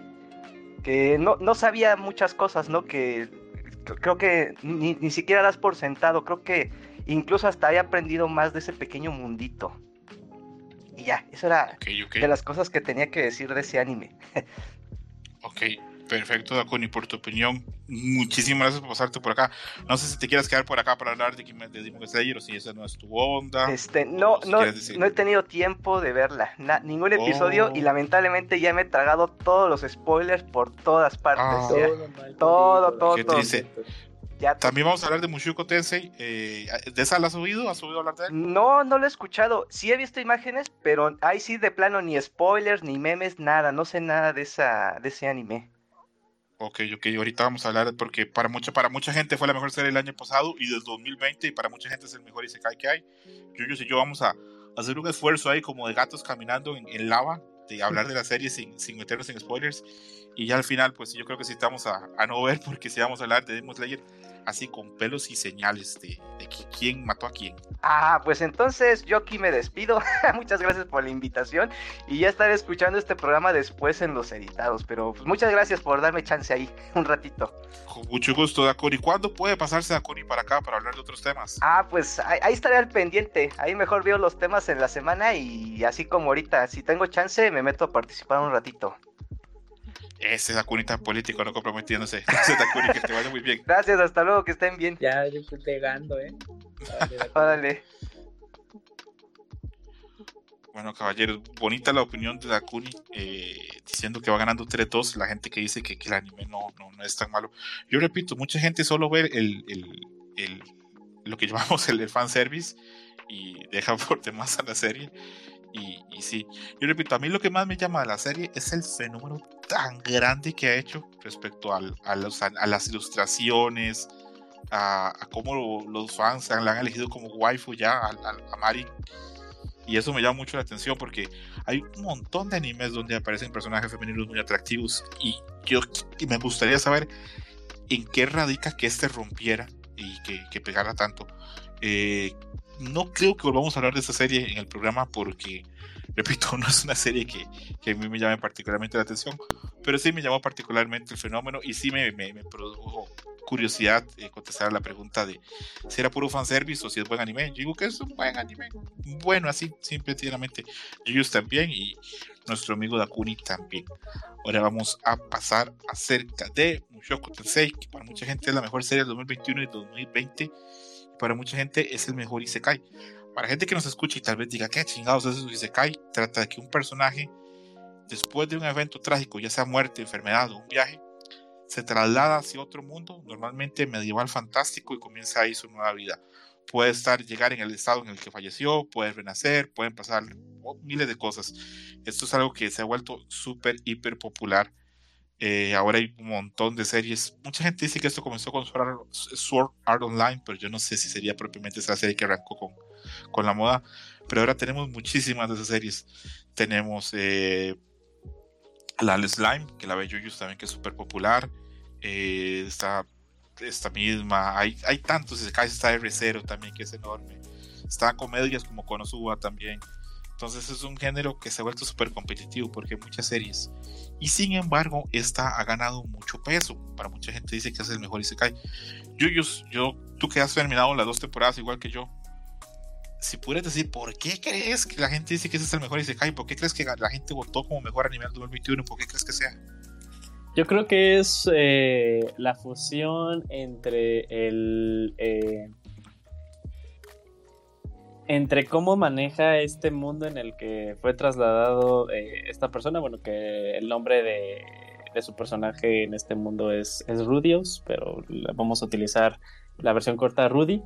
Yo creo que es más bien como por todo el misticismo que hay, o sea, como que tiene muchísimas cosas de estas cosas, de, de, un mundo fantástico, pero bien trabajado. Eh, sí, dándole como que aires a, a novelas eh, fantásticas tal cual, o sea, como Pon tú El Señor de los Anillos, El Hombre del Viento, creo que se llama la, la serie de novelas, algo así. Ajá, sí. Eh, entonces yo creo que esa es, eh, esa es una. Dos, el el estudio que le está haciendo, que a ver, ahorita aquí, de hecho, aquí tengo abierto el. El, el Wikipediazo. Sí, sí, sí, sí, es que no sé qué estudio es el que lo está haciendo. A ver. Anime, anime, anime, anime. Aquí está, estudio, estudio Bind, Bind. Oh, mira. Ah, pues es lo que son los únicos, es, es el único que han hecho. Órale. Wow. Eh, bueno, la animación de todos los capítulos es muy, muy, muy, muy, muy, buena. Yo creo que es eso, o sea, tienes así como que un, un, mundo que tiene unas reglas y una misticidad que sí, incluso a ti como espectador te va metiendo a su mundo y quieres saber más. Y aparte, como que toda la evolución que va teniendo el personaje principal, eh, si, bien tiene ahí su lado, eh, su lado especial, que ya vemos de que pues es, es, un pervertido, pero que al inicio como hace que te caiga mal, pero luego pues vas viendo su crecimiento y en realidad todo lo que tiene que hacer y toda la evolución que está pasando, yo creo que ese crecimiento del personaje también es lo que te, a ti también te va jalando para saber qué pasa y de un día para otro tiene un como un, un giro en, en, en, la trama que es cuando ya empieza a moverse en realidad pues todos estos engranes que incluso es lo que va alimentando la, la historia hacia futuro. Eh, que si te quedas de wow ok a ver qué, qué está pasando y, y no cae como en estos eh, en estas cosas que luego llegan a caer mucho eh, los isekais, que es así como de, o sea, sí cae claro en el que pues, el güey es el de poderoso y es súper mamado y es así como que enviado de Dios, casi casi. Eh, pero por ejemplo no cae en estos eh, en estas cosas clásicas de que pues luego pasa a ser como que es un harem todas las chavas como que están como que atraídas por él eh, eso pues se queda como que más bien hacia un lado. Eh, y también de que algo que me gusta mucho es que pues, el personaje va creciendo, o sea, no, no es como que siempre se va a quedar como a la edad de 10 años y así va, se va a desarrollar toda la historia, sino sí va creciendo, sí, sí lo vas viendo así cuando ya tiene sus 5, sus 7, sus 10 y ya, bueno, ya, ya me he metido un poquito en el manga, ya luego está como un joven adulto, 23, 25, entonces yo creo que también eso es algo que, que le que, que pega mucho, o sea, que es una historia que va evolucionando y tú vas evolucionando también con él. Yo siento que es una serie con pequeños altibajos porque hay momentos, o por lo menos para mí, hay momentos en que la trama no es tan interesante, pero los momentos en que la trama es muy interesante, está tan bien contada y está tan bien animada que es un anime muy difícil de resistir. En lo personal, los primeros, los primeros tres capítulos me parecen súper buenos. Creo que, creo que es muy difícil que alguien vea los primeros tres capítulos y diga, no, ya no veo más esto. Porque en serio, enganchan mucho. Y, y aparte, eh, no sé si a ti también te pasó, o sea, yo lo estaba viendo y, y por ejemplo, pues, yo ya estoy acostumbrado a que el primer capítulo de una serie nueva, pues no vas a ver el, bueno, de cualquier serie, no, no vas a ver el opening, ¿no? Lo vas a ver hasta el final, generalmente. Y sale como una cancioncita que dije, ay, dije, ay, este no es el opening, ¿no? De seguro pusieron el ending. Comienza el capítulo 2 y me gusta cómo maneja sus openings este, e, esta serie, o sea, no es, eh, sí hay, es, es la misma canción, pero no es una canción eh, ¿cómo decirlo? No es que te anima mucho, muy movida ni nada, es una canción ambiental, pero lo que te van pasando siempre y en todos los episodios va cambiando son escenas de, del mundo tal cual, ¿no? Son escenografías que vas a ver eh, a lo largo del capítulo que también cuentan una historia, ¿no? Es como también darle más eh, más riqueza a, todo este mundo fantástico. Es algo que me gustó. Dije, órale, eso nunca lo, había visto en, algún anime que como que no fuera un opening clásico. A mí me parece que este es otro de esos animes que sí van a entrar alto en las listas con el tiempo, que la gente los bota muy arriba con Anime List. Eh, creo que hemos hablado algo ya del, del, anime y no hemos dicho de qué va. Trata de un Hikikomori de unos 30 años que lleva una vida pues no muy feliz fallece y renace en un mundo medieval eh, como hijo de un matrimonio joven, pero desde que nace, desde que es bebé, ya tiene el conocimiento y la malicia de, un adulto. Entonces, pues ahí va pasando por todas sus experiencias, va creciendo en ese mundo, le van pasando distintas cosas, conoce personajes, ahí forma sus intereses amistosos, románticos, etcétera. Y la serie me parece que está bastante bien a nivel de animación. Repito, tiene unas partes en que a mí me costó mucho seguirlas, pero tiene otros momentos concretos de la serie en que está pues bastante bien. Eh, que la hayan votado como mejor serie del 2021 y mucha gente también la primera parte dicen que es la mejor parte del 2020 no es de gratis eh, me parece que es uno de esos animes que hay que ver tanto para decir que me gusta como para poder decir que no me gusta entonces pues recomiendo bastante que lo vean. Mushuko Tensei, M-U-S-H-O-K-U-T-E-N-S-E-I. Y Kamui, que es el oráculo del anime y las plataformas, me va a decir ahorita en dónde está para ver. La pueden ver en, Funimation, como es promocional. Ahí, pueden verla, ya están obviamente los 24 capítulos.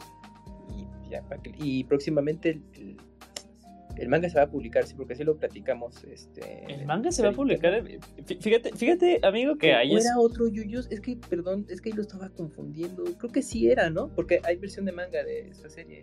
Eh, está, está, bien raro, está bien raro la forma en la que, o sea, no, no, no me acuerdo, según yo creo que es otra serie Camps, la, la que, la que hayamos visto. Pero es Mushoku Tensei es muy raro en las tres formas en las que se maneja, que es su novela, su novela ligera, eh, manga y anime. O sea, yo, yo que primero me eché el anime y ya luego me fui a leer lo que había del, manga hasta ahorita, eh, estaba viendo y estaba leyendo otra serie totalmente diferente. Tienen eh, un... Ah, ¿Cómo decirlo? Este, el, no, que la temática sea diferente, sino el sentido es diferente. Por ejemplo, el manga es mucho más cómico que el anime. Y, he leído, me he metido a foros que incluso también dicen que la novela difiere mucho del manga y del anime. Eh, pues siendo también, o sea, y la, novela ligera, o sea, sí, sí, eh, hacen cosas mucho más explícitas porque luego también se, se, mete a temas eh, maduros, no voy a decir adultos, sino maduros. Eh, entonces, eh, eh, me parece a mí como que eso también muy interesante, que incluso en, en las tres versiones es, es, diferente entre, entre ellas. Buen punto, Yujin, porque esta serie maneja algunos temas o algunos problemas que yo no he visto que otros mangas hayan manejado nunca. me imagino que así, con decirte eso ya captaste por dónde voy. Sí, sí, sí, sí. sí. Ay, yo no he visto otros mangas que manejen ese tema. Eh, creo que es un tabú bastante grande dentro de lo que es el manga y el anime. Eh, vamos a dejarlo por ahí porque no quiero spoilerle a nadie, no quiero que nadie este, oiga este programa y diga eso. y de la sociedad también, ¿eh? Sí, sí, sí, sí. Yo, yo no, no, tengo el odio que siente Juanín por Robert para, para spoilearle. Entonces, eh, quiero que sigamos bastante amigos. Incluso ahorita que vamos a hablar del capítulo de Demon Slayer, diremos un par de cositas, pero no vamos a spoilear todo porque todavía falta un capítulo. Me decías rápidamente, eh, les confirmo, eh, bueno, aquí fue confusión, o sea, sí lo publica Panini, pero en España, Mushoku Tensei en España tiene poquito que se publicó, entonces hay una ventana de posibilidad de que eventualmente en México pueda llegar, pero sí, o sea, el que yo me refería era la versión para España, pero el anime, como les dije, en Funimation. Te apuesto en la colección de hentai de Gerson a en México pronto va a estar este Mushoku Tensei en manga porque la serie pegó mucho en América Latina, pegó mucho en México, y las editoriales saben esas cosas, saben cuál es el manga que vende. Sí, sí, claro. Entonces, yo estoy seguro que en un tiempito va a estar para la gente que se quiere en un tiempo, si no la puede ver en Funimation. Y es una serie que yo creo que no hay ni que decir que va a haber tercera temporada, porque el éxito ha sido tan grande. La pregunta sería más bien cuándo. ¿Cuándo? sí, sí. Exactamente. Entonces dejamos por ahí. Yo sí recomiendo mucho Tensei como a la vez pasada le di un 7 a, a, a My Stop Darling, a esta le daría un 8.2. Me parece que es un buen anime que tiene cosas muy positivas. Le daría 8.2 Camuis de oro a, la serie. Si hay más interés, tal vez un día eso yo, yo, podamos hacer solamente un programa ya con todos los spoilers del mundo. Este, ahí pues abriendo totalmente lo que es la serie. Tal vez si ya sea Gerson o Camus o alguien más se anima a verla, lo, lo, podemos hacer. Si no, lo vamos a dejar ahí Fíjate flotando. Yo sí creo que podría ser serie para Hershey, más que nada porque yo creo que uno de, de los personajes femeninos que está acá y mucho en su en lo que en, en, donde él calla así de que de lo que él define como waifu. Dime, dime el color y te digo si sí o si no. Solo el Verde. color. Ah, sí. sí. Pero ojo, yo también creo que él, él, él, él, también cae por el azul. Ah, sí. Sí, sí, sí, sí, sí, también yo, lo veo. Mira, Yuyuski, ya te conozco, tú caes por el rojo. Fíjate que, o sea, el rojo es mi color favorito. Eh, de lo que he leído hasta ahorita, eh, el, el, personaje no ha hecho como que diga, ah, sí. bueno, bueno, vamos a dejarlo ahí. Ahora sí, vamos a hablar un poquito de Kimetsu no Yaiba. Repito, casi va a haber un poquito de spoilers. Un poquito, no voy a ser así tan cruel como para despoticar y contar todo lo que va a pasar. Capítulo 10, eh, probablemente el capítulo que me parece que ha tenido mejor animación de lo que vamos en la temporada. Y es en el capítulo en que ya vemos este, ya pues la situación desesperada, la pelea de Tanjiro, Inosuke, y Zenitsu y Tensei Usui contra el uh, sexta Upper Moon, que ya está dividido en dos, es hermano y hermana. Y el capítulo ha sido muy bien recibido. Yo ahí tengo una lista de cosas que me gustaron del capítulo, pero quiero comenzar con Kamui. Solo falta que Kamui me diga, no lo he visto. Si lo has visto, Kamui, ¿verdad que sí? No, sí, ya estoy, estoy al día. Ok, perfecto, perfecto. Como yo sé que Yuyos va a ser así una explosión, así como el Thunderclap, voy a tenerlo ahí guardado todavía, pero quiero comenzar contigo, Kamui. ¿Qué te gustó del capítulo? ¿Qué fue lo que te pareció que, que ha hecho que a la gente le guste tanto? Adelante. Bueno, lo que me gustó del capítulo, yo, bueno, la recta final, más que nada, ya los últimos minutos. Ahí desquitaron toda la. Más bien, echaron toda la carne al asador para la calidad de animación que ahorita estamos llevando con Demon Slayer. Y en general, la, la temporada me ha gustado. Eh, a, le ha aportado un poquito más a lo que es el, el manga. Obviamente, pues tienen que aprovechar todos estos recursos de animación para enriquecer todavía más ciertas secuencias, momentos lo cual eh, aunque para los para el público que ya leyó la fuente original eh, pues al ver el anime pues todavía pues se siga entusiasmando no y, aunque ya tengas una tienes una idea de lo que los eventos que van a ocurrir más adelante aún así pues, estás a la expectativa justamente para ver cómo eh, animaron todo ese arco en el que están actualmente. Entonces, bastante bien esta, te temporada. Sí, se, va, se ha hecho un poquito de menos de que es una temporada breve a comparación de la primera, que pues eran, fueron los 24 capítulos. Entonces aquí pues es prácticamente la mitad, pero pues ya obviamente, pues, ya lo platicamos un poco la semana pasada, ¿no? Igual ahí el tiempo ya no les dio y dijeron, bueno, pues, mejor de lo bueno poco. Entonces de momento pues, a disfrutar este, ya lo que queda, ¿no? De Demon Slayer en general de este arco, a ver, el tiempo más adelante. Perfecto, perfecto. Eh, la animación, ¿te parece que este último capítulo fue superior a lo que hemos visto de la serie? ¿O crees que realmente estuvo a nivel? ¿Cómo lo viste? Pues mm, yo creo que sí estuvo arriba, eh, o sea, mm, porque hicieron una muy buena secuencia de, tomas, combinación de eh, CGI. eh, de hecho, hay- pues, hay una secuencia ahí donde hacen el, intercambio entre CGI y con la, con la animación y se ve así muy integrado ese asunto. Bueno, me gustó cómo, cómo lo resolvieron. Entonces yo creo que en, en aspecto técnico yo lo veo a un nivel mayor ¿no? de, de lo que hemos eh, visto. Obviamente eh, siempre la primera temporada y en la recta final eh, ese el impacto de toda la secuencia famosa que se hizo meme por internet en un momento, eh, pues, siempre va a ser la primera impresión, ¿no? Pero no, yo, yo creo que ya en general ya todo en, en el aspecto de animación que ha hecho el estudio, pues yo creo que aquí sí, sí fue un nivel bastante alto. Yo creo que lo superó un poquito. Creo que lo, hablaba con Yuyu Ujú. y ahorita, oye, ahorita, ahorita te pregunto, incluso voy a empezar con esa pregunta de Yujin, que ahora ya es muy difícil igualar el momento 19 de la primera temporada porque ya todo el mundo sabe de qué va la serie, ya no hay ese impacto, eh, ya, ya, ya sabemos por dónde va, entonces ya no impacta tanto la serie. Pero, pero, pero, pero, me parece que este momento está al nivel del momento 19. Desgraciadamente creo que a nivel viral pues no fue tanto. A nivel de los fans sí, yo he visto un par de reacciones y la gente quedó así como, no mames, ¿qué pasó? Pero, pero por lo demás, no sé. Eh, Yuyus, primero que nada, ¿cómo es este capítulo con el respecto a las series? ¿Cómo lo valoras? Y si coincides conmigo de que ya es muy difícil volver a tener un momento así tan especial. Ah, en la serie, ¿verdad? Dentro de la serie. Sí.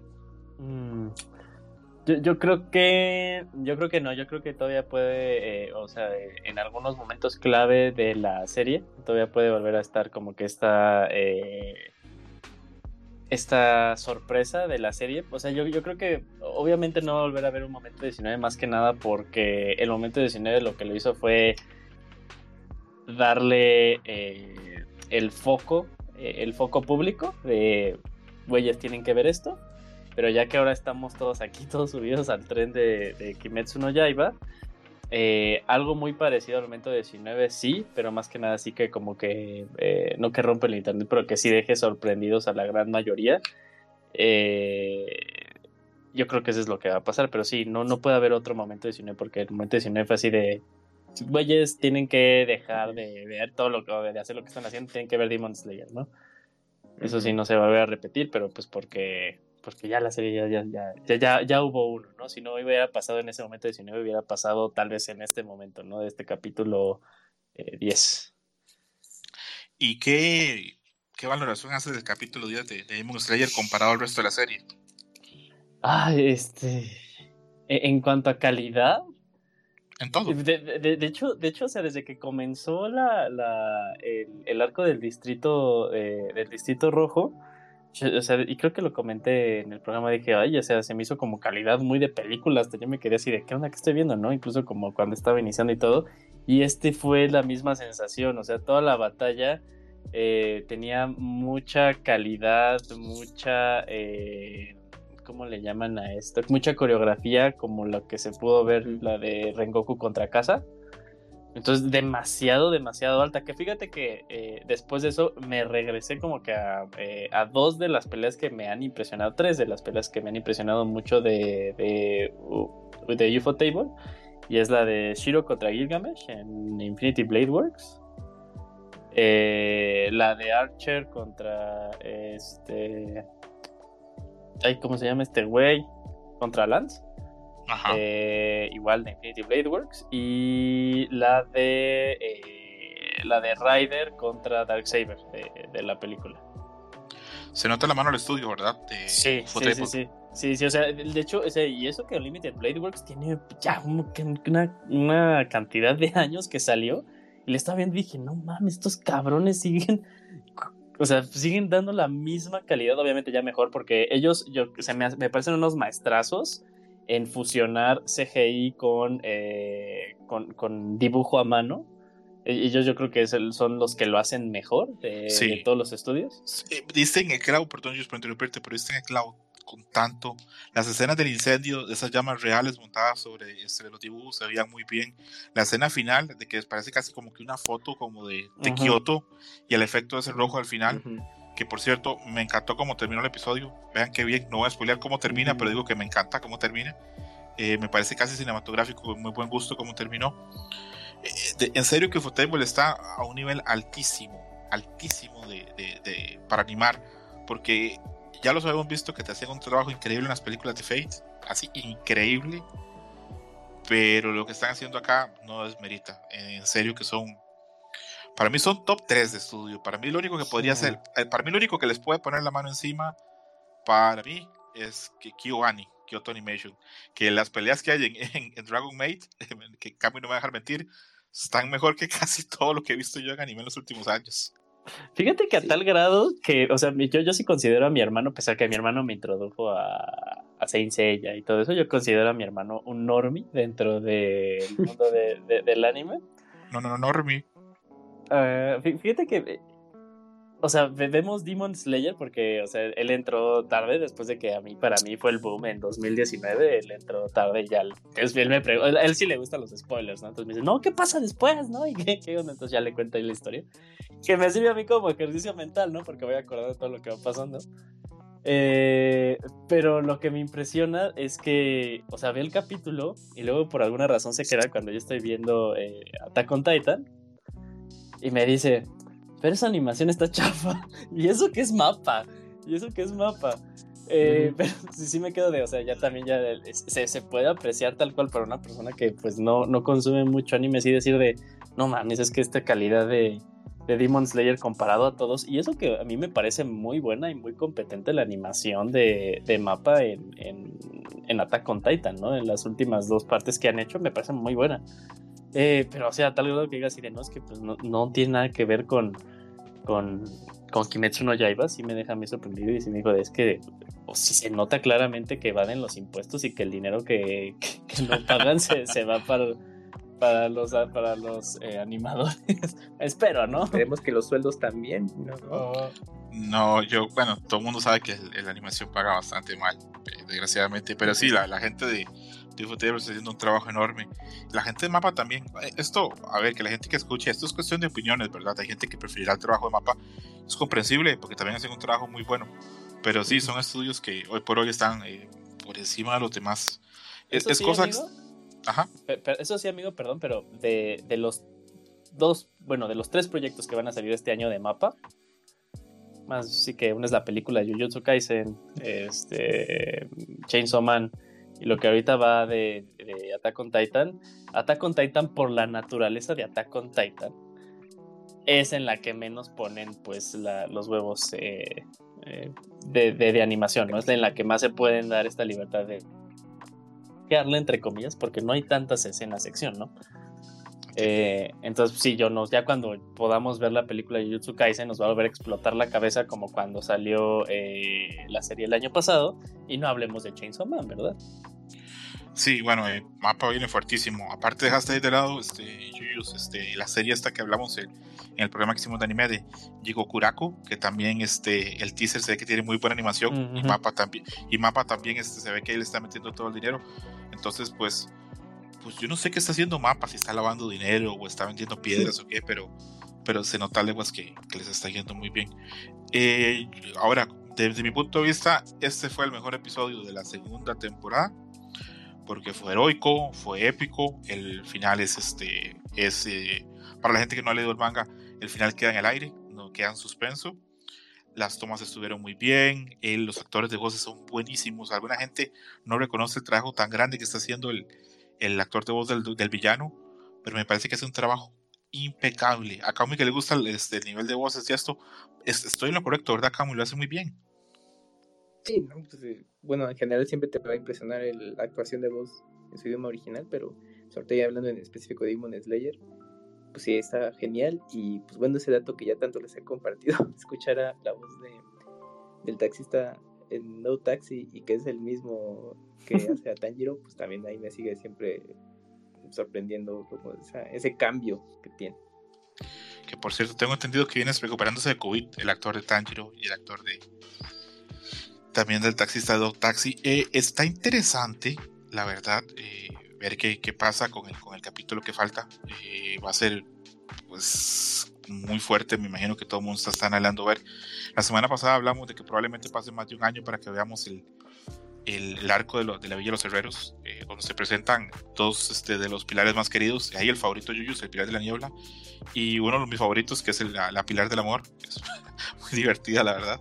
Entonces, veremos qué pasa con Kimetsu no Yaiba. Yo deseo de corazón que, que le vaya increíble y espero, sé que no está como en mis manos, pero que en un tiempito llegue a Netflix para que gente, pues, que consume anime de forma más casual eh, tengan acceso a la serie. Pues chance, bueno, ya ya no, mm, alguna novedad. Una vez que termine la temporada, quizás un mes después sí. o algo ahí. Va, va, vas a ver que probablemente apenas terminen así, como que con los créditos de, de, de este último onceavo capítulo, digan, eh, este, esperen pronto la Llega. tercera temporada. Llega Netflix, no creo. Eso siempre es así, siempre tiene Crunchy un rato, ¿verdad? Y después pasa Netflix cuando ya Crunchy pues no sé si es una exclusividad o qué, pero, pero sí. Yo creo que Netflix sí, sí, va a hacer el esfuerzo de ponerla porque con los grandes números que le dejó, con el montón de gente que no va anime que la vio eh, ahí en Netflix, yo creo que, que mm. vale la pena hacer el esfuerzo a nivel económico. Aunque por ahí, como hemos comentado, Netflix está haciendo esfuerzos económicos también para comprar otras series, entre esas Chainsaw Man, que bueno, ya tenemos ratito esperándola y estamos así con los dientes ahí filosos. Eh, Yuyus, ¿algo que más quieras decir del capítulo de Kimetsu no Yaiba o nos esperamos hasta hacer ya el especial de, de toda la segunda temporada? Uy, no, no o sea, bueno, eh, eh, eh, vamos full spoilers de este capítulo, o sea, no de, la, de lo que va después, pero de este capítulo se puede o cómo? ¿Quieres hacer algún spoiler específico o te aguantas a que hagamos el programa especial de la segunda temporada? Ah, pues yo, yo, creo que me aguanto porque hay tantas cosas que quiero, que quiero decir de este sí, capítulo. Sí, sí, sí. Yo, yo, también me he tenido que morder así los labios así yo feo porque hay momentos este, muy interesantes y muy épicos, pero recomendamos a la gente que los vea por, por sí mismos. Repito, eh, la semana que el, ah, no, el jueves tenemos programa de, de Hunter x Hunter, que va a estar Camu y va a estar este, también este, a Mayari. Me hubiera encantado que esté Chuyus para hablar acerca de lo que presentan o no presentan en, en el Nintendo Direct, pero no sé qué disponibilidad tenga, ni lo voy a comprometer. Uy, sí, y, mañana lo hacemos. Eh, no, no, el jueves, el jueves. Ah, el jueves, ah, sí, claro. Cazador unos, minut unos minutitos antes de, antes, antes de hablar de Cazador X. Cabrón, Chuyus. eh, la semana que viene vamos a hacer el esfuerzo de grabar este Blue Perfect. Perfect Blue, perdón. Uf, terrible eh, error. Y ya en marzo podemos empezar a pensar hacer el programa de la segunda temporada de Kimetsu no Yaiba porque ya es hora que hablemos así con, con todos los spoilers y con todos los detalles acerca de lo que pasa y deja de pasar. Eh, Kamui, ¿algo que quieras decir acerca de Kimetsu no Yaiba antes de que nos vayamos? Pues ahí yo creo que ya lo, eh, gran parte del público que nos escuche, pues yo creo que ya, ya, ya nos están esperando la siguiente semana para terminarla. Eh, sí, también hay público que por alguna razón pues está esperando ahí como, como Dakuni. pues aprovechen ya una vez que termine la temporada para que se pongan al día y se entusiasmen y pues tengan que tener esta larga espera para ver el siguiente arco. Y pues ya los que hayan tenido la fortuna de leer el, el manga, pues bueno, pues al menos ya la, la espera no será demasiada, nada más es pues, simplemente ver cómo adaptan todo en anime, pero pues veanla, veanla yo creo que es verdad lo que más resalta en, en, el tema de anime. Y pues si son de los que yo la vi en Netflix, bueno, pues esperemos ya en los próximos meses tengan acceso a ella.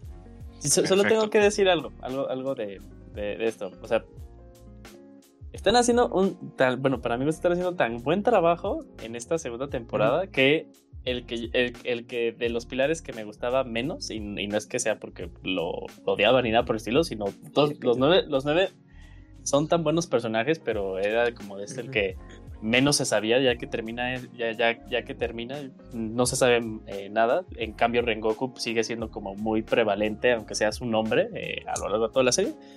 Está haciendo tan buen trabajo que ya subió muchos, muchos niveles para mí, ¿no? Este Usui, o sea, sí me quedé, no, está bien chingón, ¿no? Yo creo que es, es la fusión de el diseño, la voz, o sea, la voz de, de Usui me encanta y, y aparte cómo hace sus líneas el actor de, de doblaje.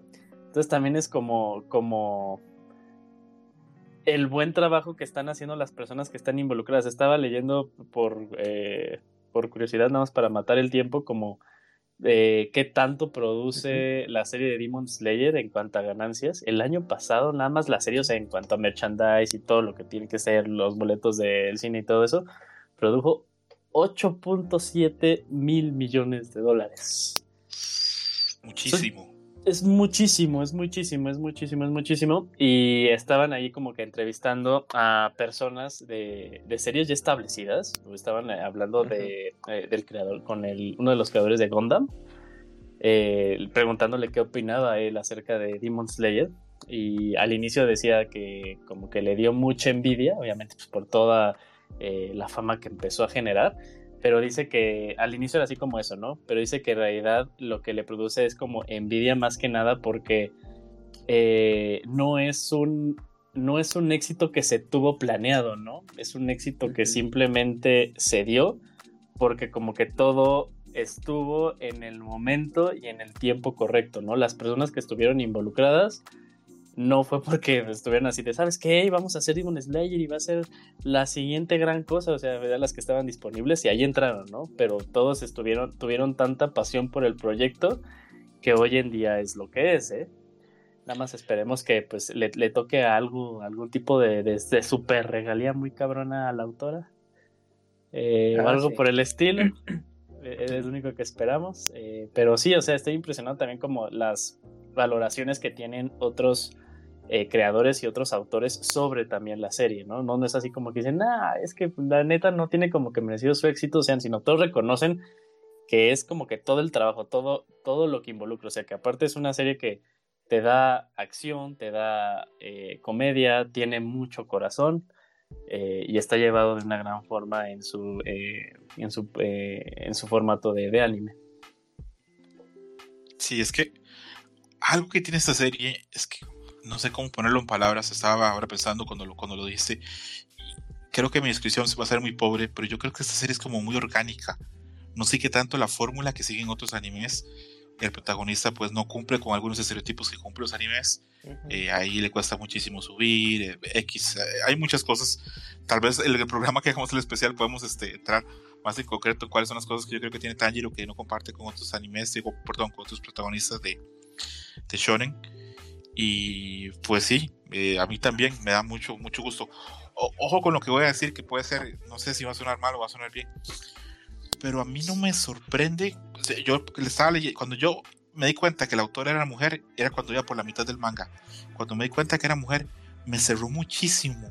No sé por qué, pero sentí como que tenía todo el sentido del mundo por lo orgánica, por lo bien pensada que Ujú. está, por lo bien que amarra un montón de cosas y porque Ujú. va otra perspectiva totalmente, digamos, de lo que es el anime shonen. Eh, me pasa también con Fullmetal Alchemist, que también la Ujú, autora es mujer. Entonces creo que hay algo ahí que tristemente a veces este, eh, no hemos visto o no ha aparecido en otros autores. Es otra perspectiva, otro paradigma. Y que es un buen tema para retomar el día que grabemos este Demon Slayer. Eh, desgraciadamente, pues ya se nos acabó pues, el tiempo por hoy. Repito, jueves programa de Hunter x Hunter y tal vez vamos a hablar unos 10 o 20 minutos de lo que pasó en el Nintendo Direct. La otra semana vamos a tener programa Perfect Blue, pero creo que este que no va a ser en vivo. Vienen programas ahí también de King of Fire 15. Vamos a hacer uno de los pilares, que ese yo creo que Yuyos le tiene muchas ganas, ¿verdad, Yuyu?